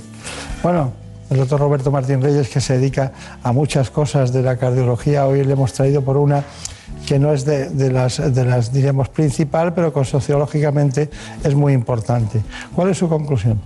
Bueno, yo creo que eh, unas conclusiones muy importantes eh, sobre lo que hemos comentado aquí es que es esencial que la gente que practica deporte eh, se revise periódicamente. Yo creo que hay una serie de pruebas como las que hemos comentado, que es el electrocardiograma, el ecocardiograma y la prueba de esfuerzo, que conviene realizarlas como una primera vez, como una primera valoración y si es normal, en función de, del ejercicio físico que realice a lo largo de su vida, habrá que repetir según el nivel de intensidad que haga de este tipo de ejercicio y que sí que esta prevención cardiovascular se asocia a presentar menos eventos cardiovasculares, que al final es lo que queremos perseguir, ¿no? reducir la tasa de muerte súbita en gente que a lo mejor pues, no tiene una preparación adecuada, se pone a hacer un ejercicio que realmente supera eh, probablemente sus capacidades. ¿no? Está bien. Bueno, Juan Ramón Heredia, ¿cuál es su conclusión? Bueno, yo creo que eh, el mensaje el final... ya está vendido, según tengo la primera bueno, edición. sí, sí. El, ¿No hemos venido a eso? La primera edición, sí. Y yo creo que lo importante aquí es concienciar a la población de que invertir en ejercicio físico es invertir en salud y que eh, hacer ejercicio físico es eh, el mejor medicamento para evitar tener que en un futuro pues medicarse realmente porque tenemos ciertas patologías. Creo que el mensaje es muy básico, es intentar concienciar de esto y yo creo que se ha hecho muy bien desde este programa. Muy bien, muchas gracias. Muchísimas gracias. Bueno, doctor Roberto Martín Reyes, mucha suerte, que tenga mucha suerte en su muchas servicio gracias. de cardiología de la Clínica La Luz, eh, porque bueno, el conocimiento y la juventud aquí no están en absoluto reñidos, se acompañan en este espacio cada, cada semana. Muchas gracias. Muchas gracias a ti, Bartolomé. En buenas manos. El programa de salud de Onda Cero. Las humedades causan graves problemas respiratorios, alergias y dolores musculares. No pongas en riesgo tu salud y acaba con ellas para siempre. Ponte en manos de Murprotec. Pide tu diagnóstico gratuito, personalizado sin compromiso y con una garantía de hasta 30 años.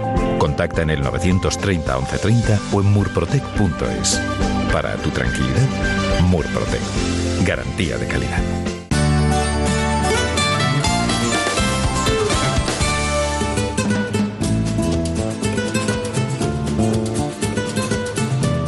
Ha llegado el momento de conocer lo que publican nuestros compañeros de La Razón en ese suplemento de A tu Salud. Saludos desde La Razón. Esta semana en el suplemento a tu salud desgranamos todos los entresijos de lo que será la gran revolución del tratamiento del cáncer en nuestro país. Se trata de la Red Oncológica Madrileña, un proyecto pionero que coordina el trabajo de todos los hospitales públicos de la Comunidad de Madrid y pone al paciente en el centro. En la sección de alimentación contamos que la comunidad científica aboga por convertir el plato en la mejor medicina. En concreto, un estudio presentado esta semana bajo el nombre de Alimentación, Factor de Salud y Sostenibilidad confirma que comer bien ahorraría más de 14.000 millones de euros al Sistema Nacional de Salud. Y explicamos que la vacuna contra el herpes zóster también puede reducir el riesgo de accidente cerebrovascular, ya que un estudio ha confirmado que inmunizarse contra esta enfermedad reduce el riesgo de accidente isquémico en un 18% y hablamos del uso de la biopsia guiada por resonancia magnética para dar con tumores de mama indetectables. Y también explicamos las claves para diferenciar los distintos tipos de fiebre que aparecen en los niños y saber así cuándo acudir a urgencias. Además, hablamos de cuidados paliativos con la experiencia de una familia que vive la otra cara de la eutanasia. Y en nuestra contra, entrevistamos a Ainhoa Arteta, ya que la soprano cantará el martes para recaudar fondos que impulsen la investigación en esclerosis lateral amiotrófica. Pero estos son solo algunos de los contenidos. Encontrarán más información en las páginas del suplemento a tu salud y durante toda la semana en nuestra web www.larazón.es barra tu salud. Sin más, que pasen una feliz semana.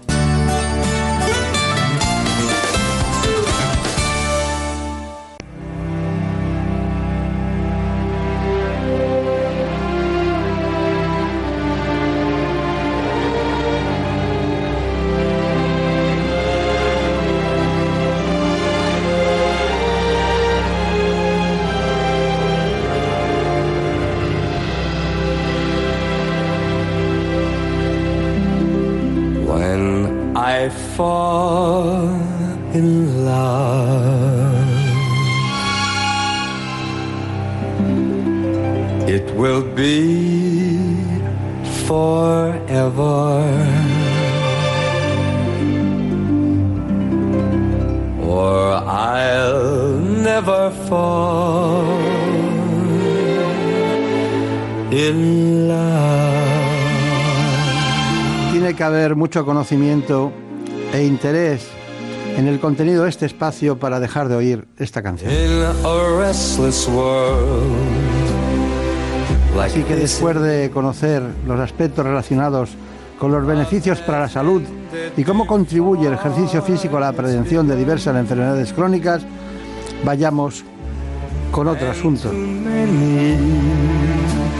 Me refiero, porque ya está con nosotros aquí el doctor eh, José Luis Calleja. Así que vayamos con este especialista en aparato digestivo de la Clínica Puerta de Hierro de Madrid, en Majadahonda, a hablar de cirrosis hepática y cáncer de hígado. it will be completely. Por tanto, les propongo a David Fernández y a Marta López Llorente que vayamos con el informe sobre este asunto.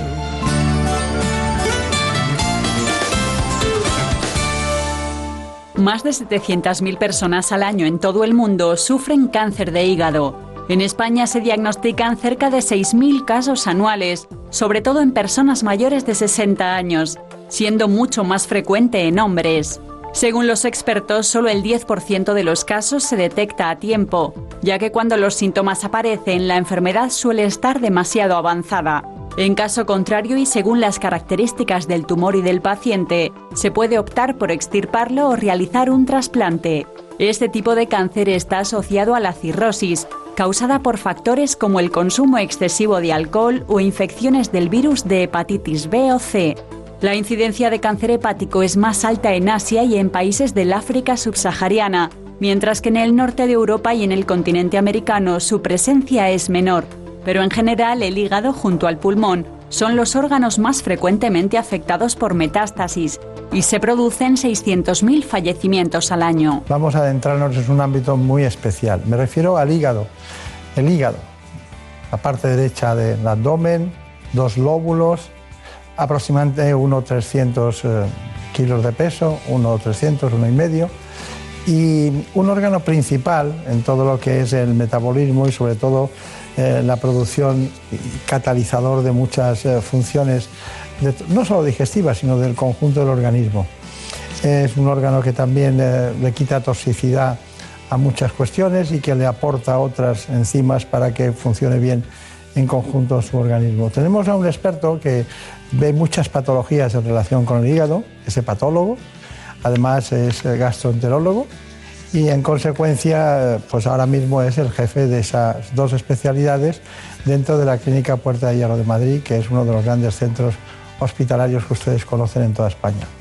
Bueno, doctor José Luis Calleja Panero, usted nació en León. Exactamente.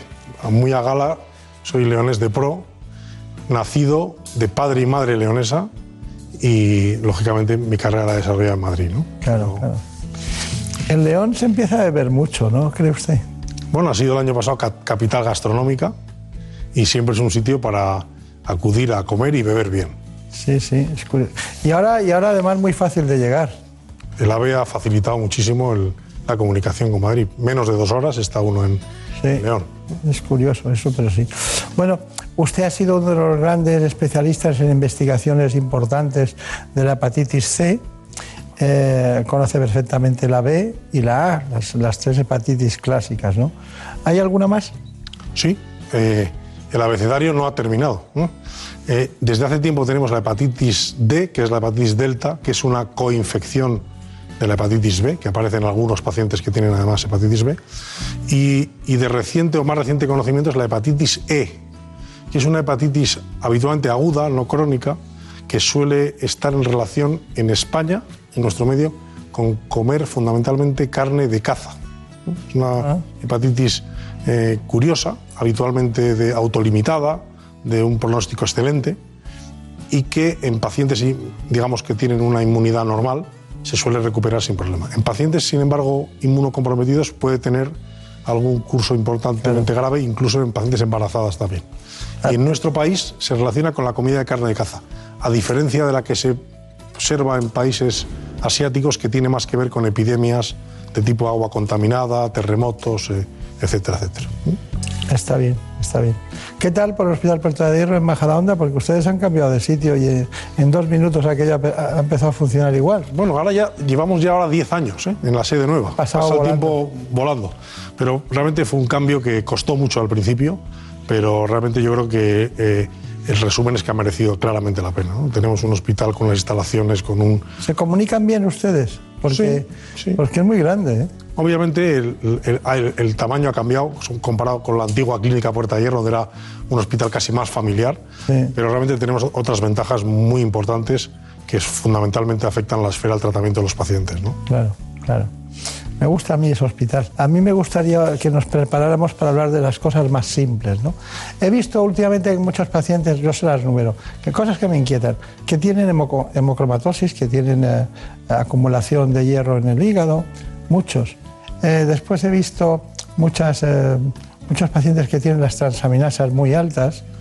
Luego he visto hipertensiones portales eh, leves en relación con el hígado. Entonces quiero que todo eso me lo cuente a lo largo del espacio porque son cosas que de repente en un informe dicen, bueno, cuando pueda vaya usted al aparato digestivo, pero tardan un tiempo en llegar y no pasa nada, ¿no? Pero algo vaya ahí, ¿no? Yo le hablaba al principio del espacio de las funciones del hígado, pero hay una, el almacenamiento de hierro, que me preocupa. Eh, ¿Por qué? Bueno, hay, hay un, de- un defecto genético que es razonablemente común en, la, en, nuestros eh, individuos que, que realmente lo que hace es que ese depósito en el hígado normal se convierta en un depósito patológico, que el hígado acumule más hierro. Ese, ese hierro, ese exceso de hierro en el hígado va a generar una inflamación y esa inflamación va a generar una fibrosis en el hígado que puede acabar en una cirrosis. Esto hay que entenderlo dentro de una enfermedad sistémica, porque no es una enfermedad que solo afecta al hígado. De hecho, la hemocromatosis afecta al hígado como un órgano fundamental, pero también a órganos tan importantes como las gónadas o el corazón, que también se ven afectadas por la infiltración por hierro. Por lo tanto, se trata de un defecto genético que ahora mismo se diagnostica solo con un análisis de sangre, donde se hace una mutación que está presente en estos pacientes y realmente tiene un tratamiento bastante sencillo, que es simplemente hacer sangrías para que ese hierro del hígado se vaya movilizando, no se acumule y por lo tanto evite la inflamación y la fibrosis. Es casi muy primario, muy antiguo lo de la sangría. Curiosamente, curiosamente sigue siendo el único tratamiento efectivo que hay en el caso de la hemocromatosis, pero realmente controla muy bien la enfermedad. Está bien. Bueno, hay otra cuestión que me llama la atención. Bueno, eh, los dos órganos donde hay más metástasis eh, de cáncer son el hígado y el pulmón.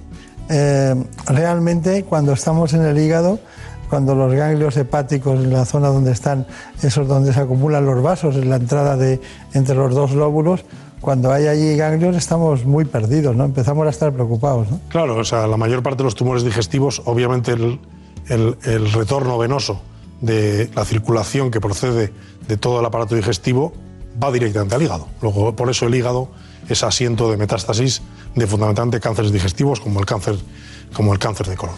Pero esto se produce en pacientes con hígado sano.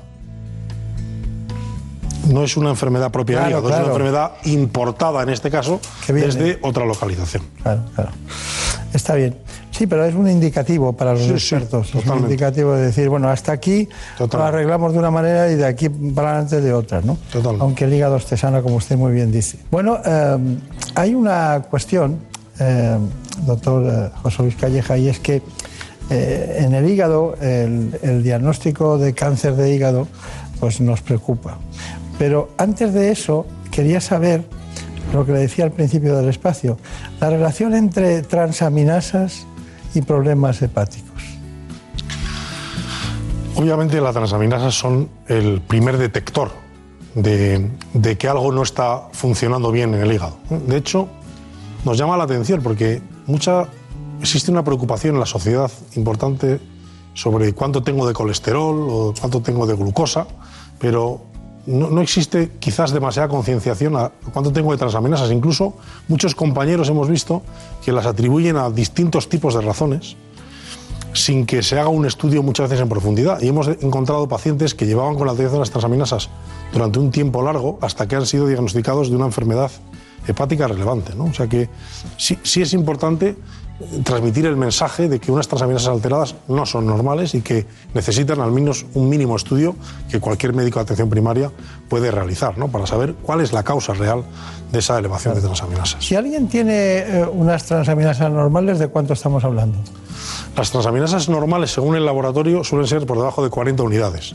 Lo que realmente pensamos es que las transaminasas en los varones deberían estar por debajo de 30 unidades y en las mujeres por debajo de 20 unidades. Esto estamos hablando de siempre en personas completamente saludables. ¿no? Pero, eh, digamos, de manera genérica se entiende que por debajo de 40 unidades, tanto la LT como la ST son valores dentro de la normalidad. ¿Y si alguien tiene 300 unidades? Bueno, es un valor casi 10 veces por encima del valor normal, por tanto es un- una persona que necesita un estudio. Eso suele reflejar que hay algún tipo de fenómeno inflamatorio en el hígado, que puede ser agudo o, o crónico, que puede ser de cualquier tipo de etiología, incluso por toxicidad por algún fármaco, por tomar alcohol, por cualquier hepatitis viral, pero debe, debe ser estudiado para primero saber si es agudo o crónico y saber cuál es la razón de esa elevación. ¿Y, y para eso qué pide usted? Bueno, eh, básicamente se pide una batería de pruebas analíticas que incluye serologías virales, incluye, por supuesto, determinación de, de marcadores de, de hierro, ferritina, transferrina, marcadores de hierro, de cobre, autocuerpos au- eh, inmunológicos, porque hay un porcentaje de pacientes que la causa inflamatoria es autoinmune y es obligatorio realizarlos. Por supuesto, una ecografía abdominal y eh, eh, básicamente también una historia clínica detallada de a qué se ha expuesto, cuáles son los fármacos nuevos que ha empezado a comenzar a tomar o cuál ha sido la situación eh, epidemiológica en que se ha encontrado ese paciente. Pero es un estudio, insisto, que está a la mano de cualquier médico de atención primaria. ¿no? A mí me da la impresión de que, de que básicamente cuando es así, eh, el porcentaje más alto es por, por el alcohol. Bueno, depende uno en qué ambiente se mueve, efectivamente. También los fármacos eh, producen elevaciones transaminasas y, y, por supuesto también. Y otro problema es el aumento del hígado graso como causa de elevación de transaminasas. ¿no?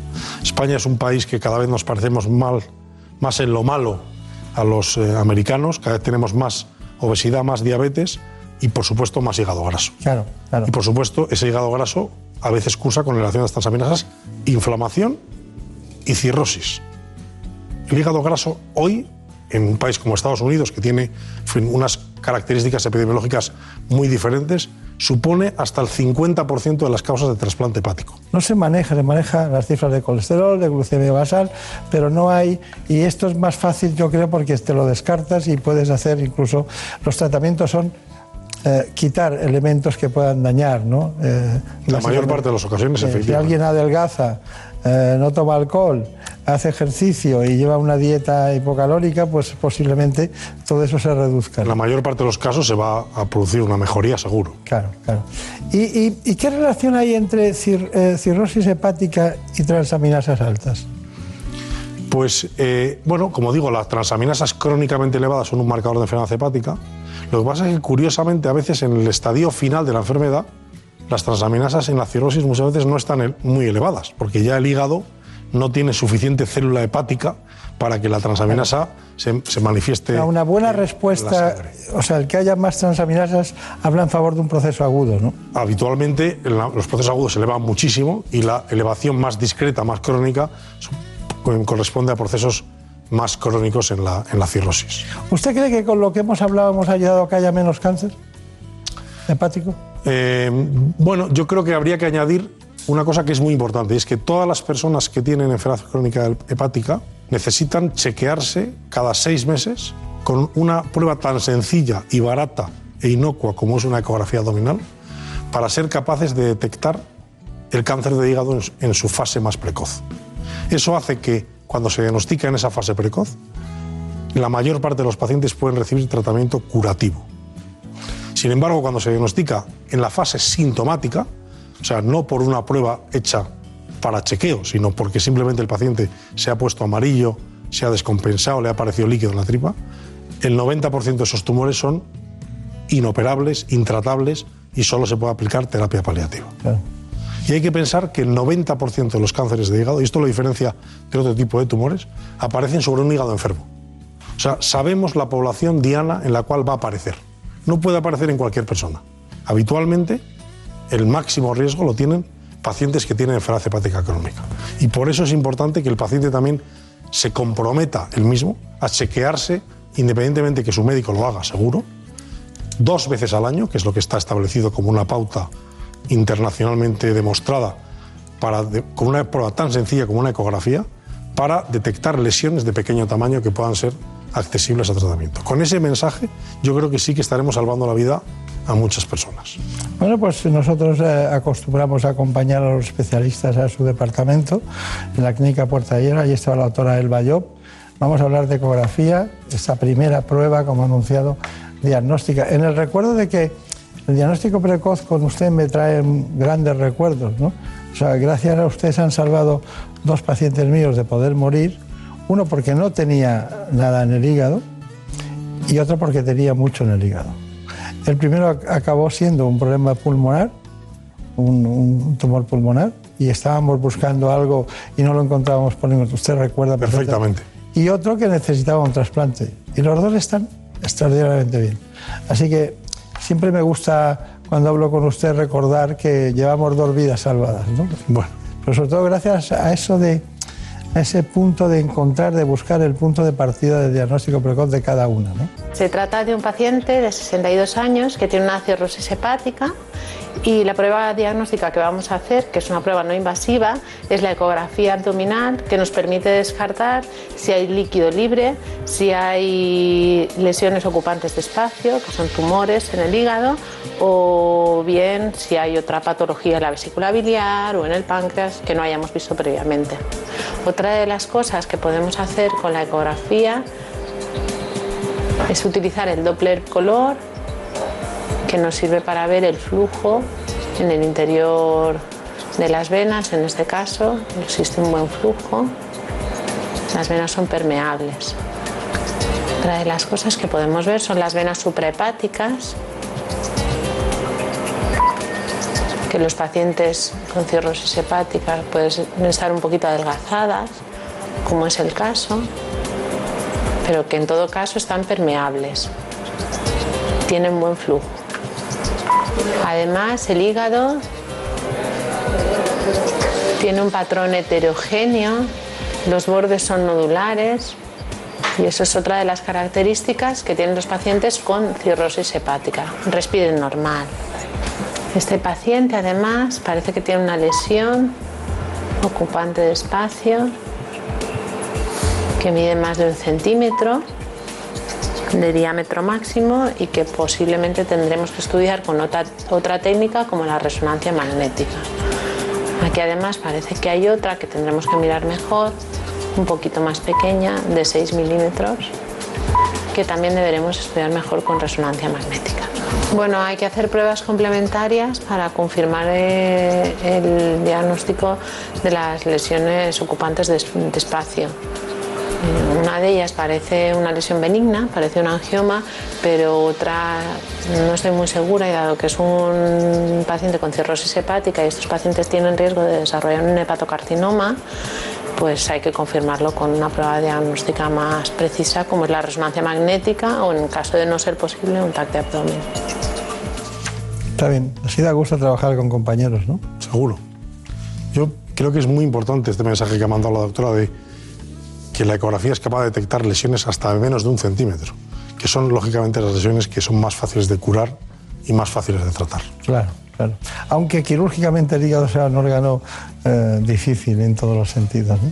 Que también ha mejorado mucho, porque ¿Eh? ahora los cirujanos disponen de medios técnicos que yo creo que ayudan mucho más fácilmente a, a- a hacer cirugías hepáticas más, más agresivas y más importantes que las que se hacían previamente.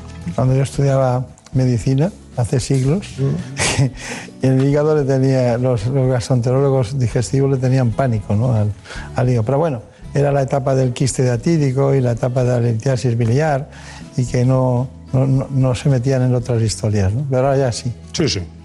Bueno, hay dos aportes sanguíneos en el hígado. Uno es la arteria hepática y por otro la vena porta.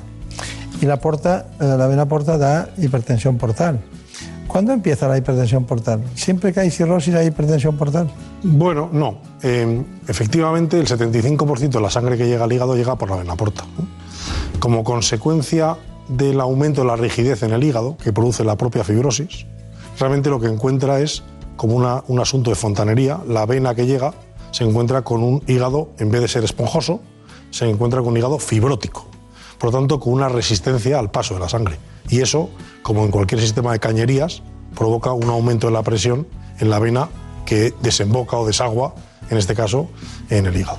En- en- habitualmente la hipertensión portal tiene dos componentes. Uno es este que le he comentado, que es el mecánico, el propia fibrosis, y otro es también las alteraciones que en la cirrosis se producen en el endotelio vascular.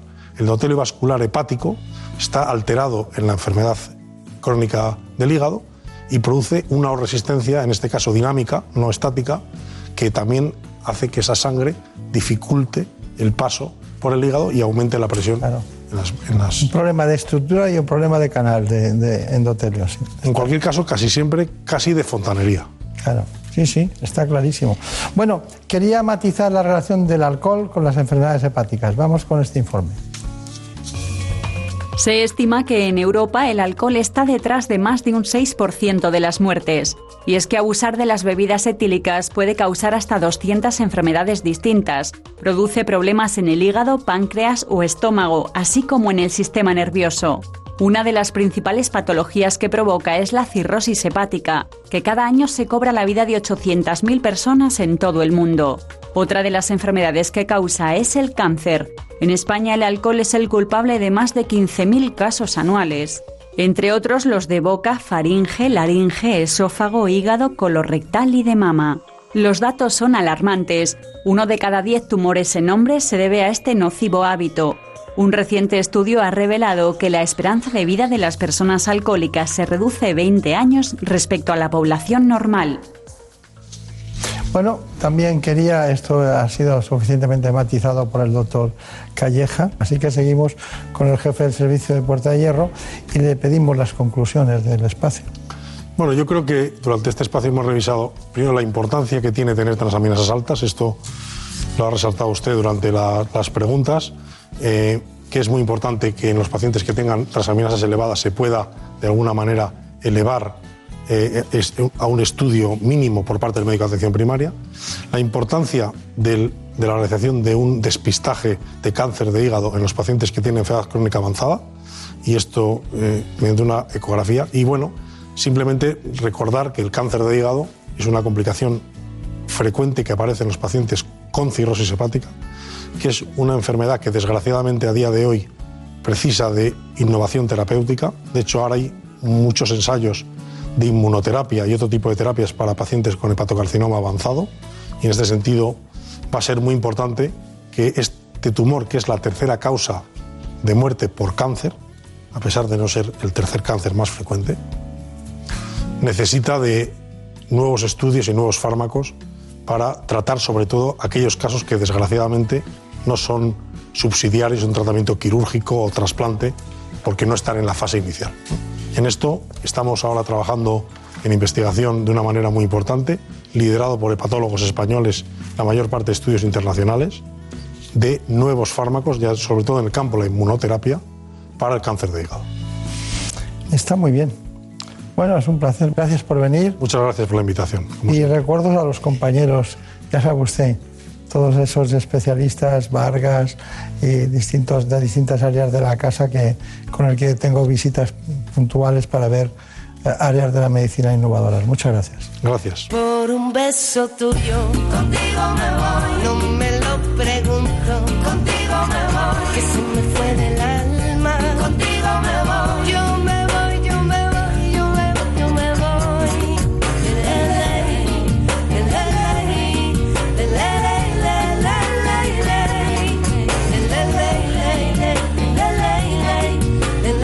vamos. Seguiremos como siempre aquí la semana que viene hablando de salud. Hemos oído al oftalmólogo doctor Miguel Sato. Al cardiólogo Roberto Martín Reyes, al especialista en aparato digestivo José Luis Calleja y la extraordinaria disertación sobre técnicas de reproducción asistida del doctor Juan Antonio García Velasco. Un beso tuyo. Contigo me voy. No juegues conmigo. Contigo me voy. Quédate esta noche. Contigo me voy. Conmigo, conmigo, conmigo. Ay, por un beso tuyo. Contigo me voy. No juegues conmigo.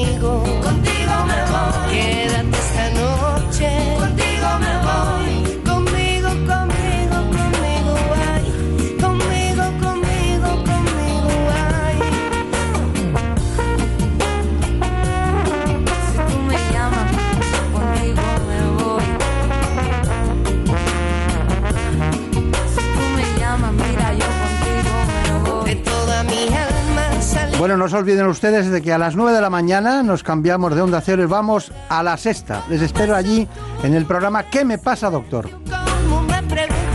A las 9 de la mañana. un beso tuyo. Contigo me voy. A3 Media Televisión, la sexta ¿Qué me pasa, doctor? Por un beso.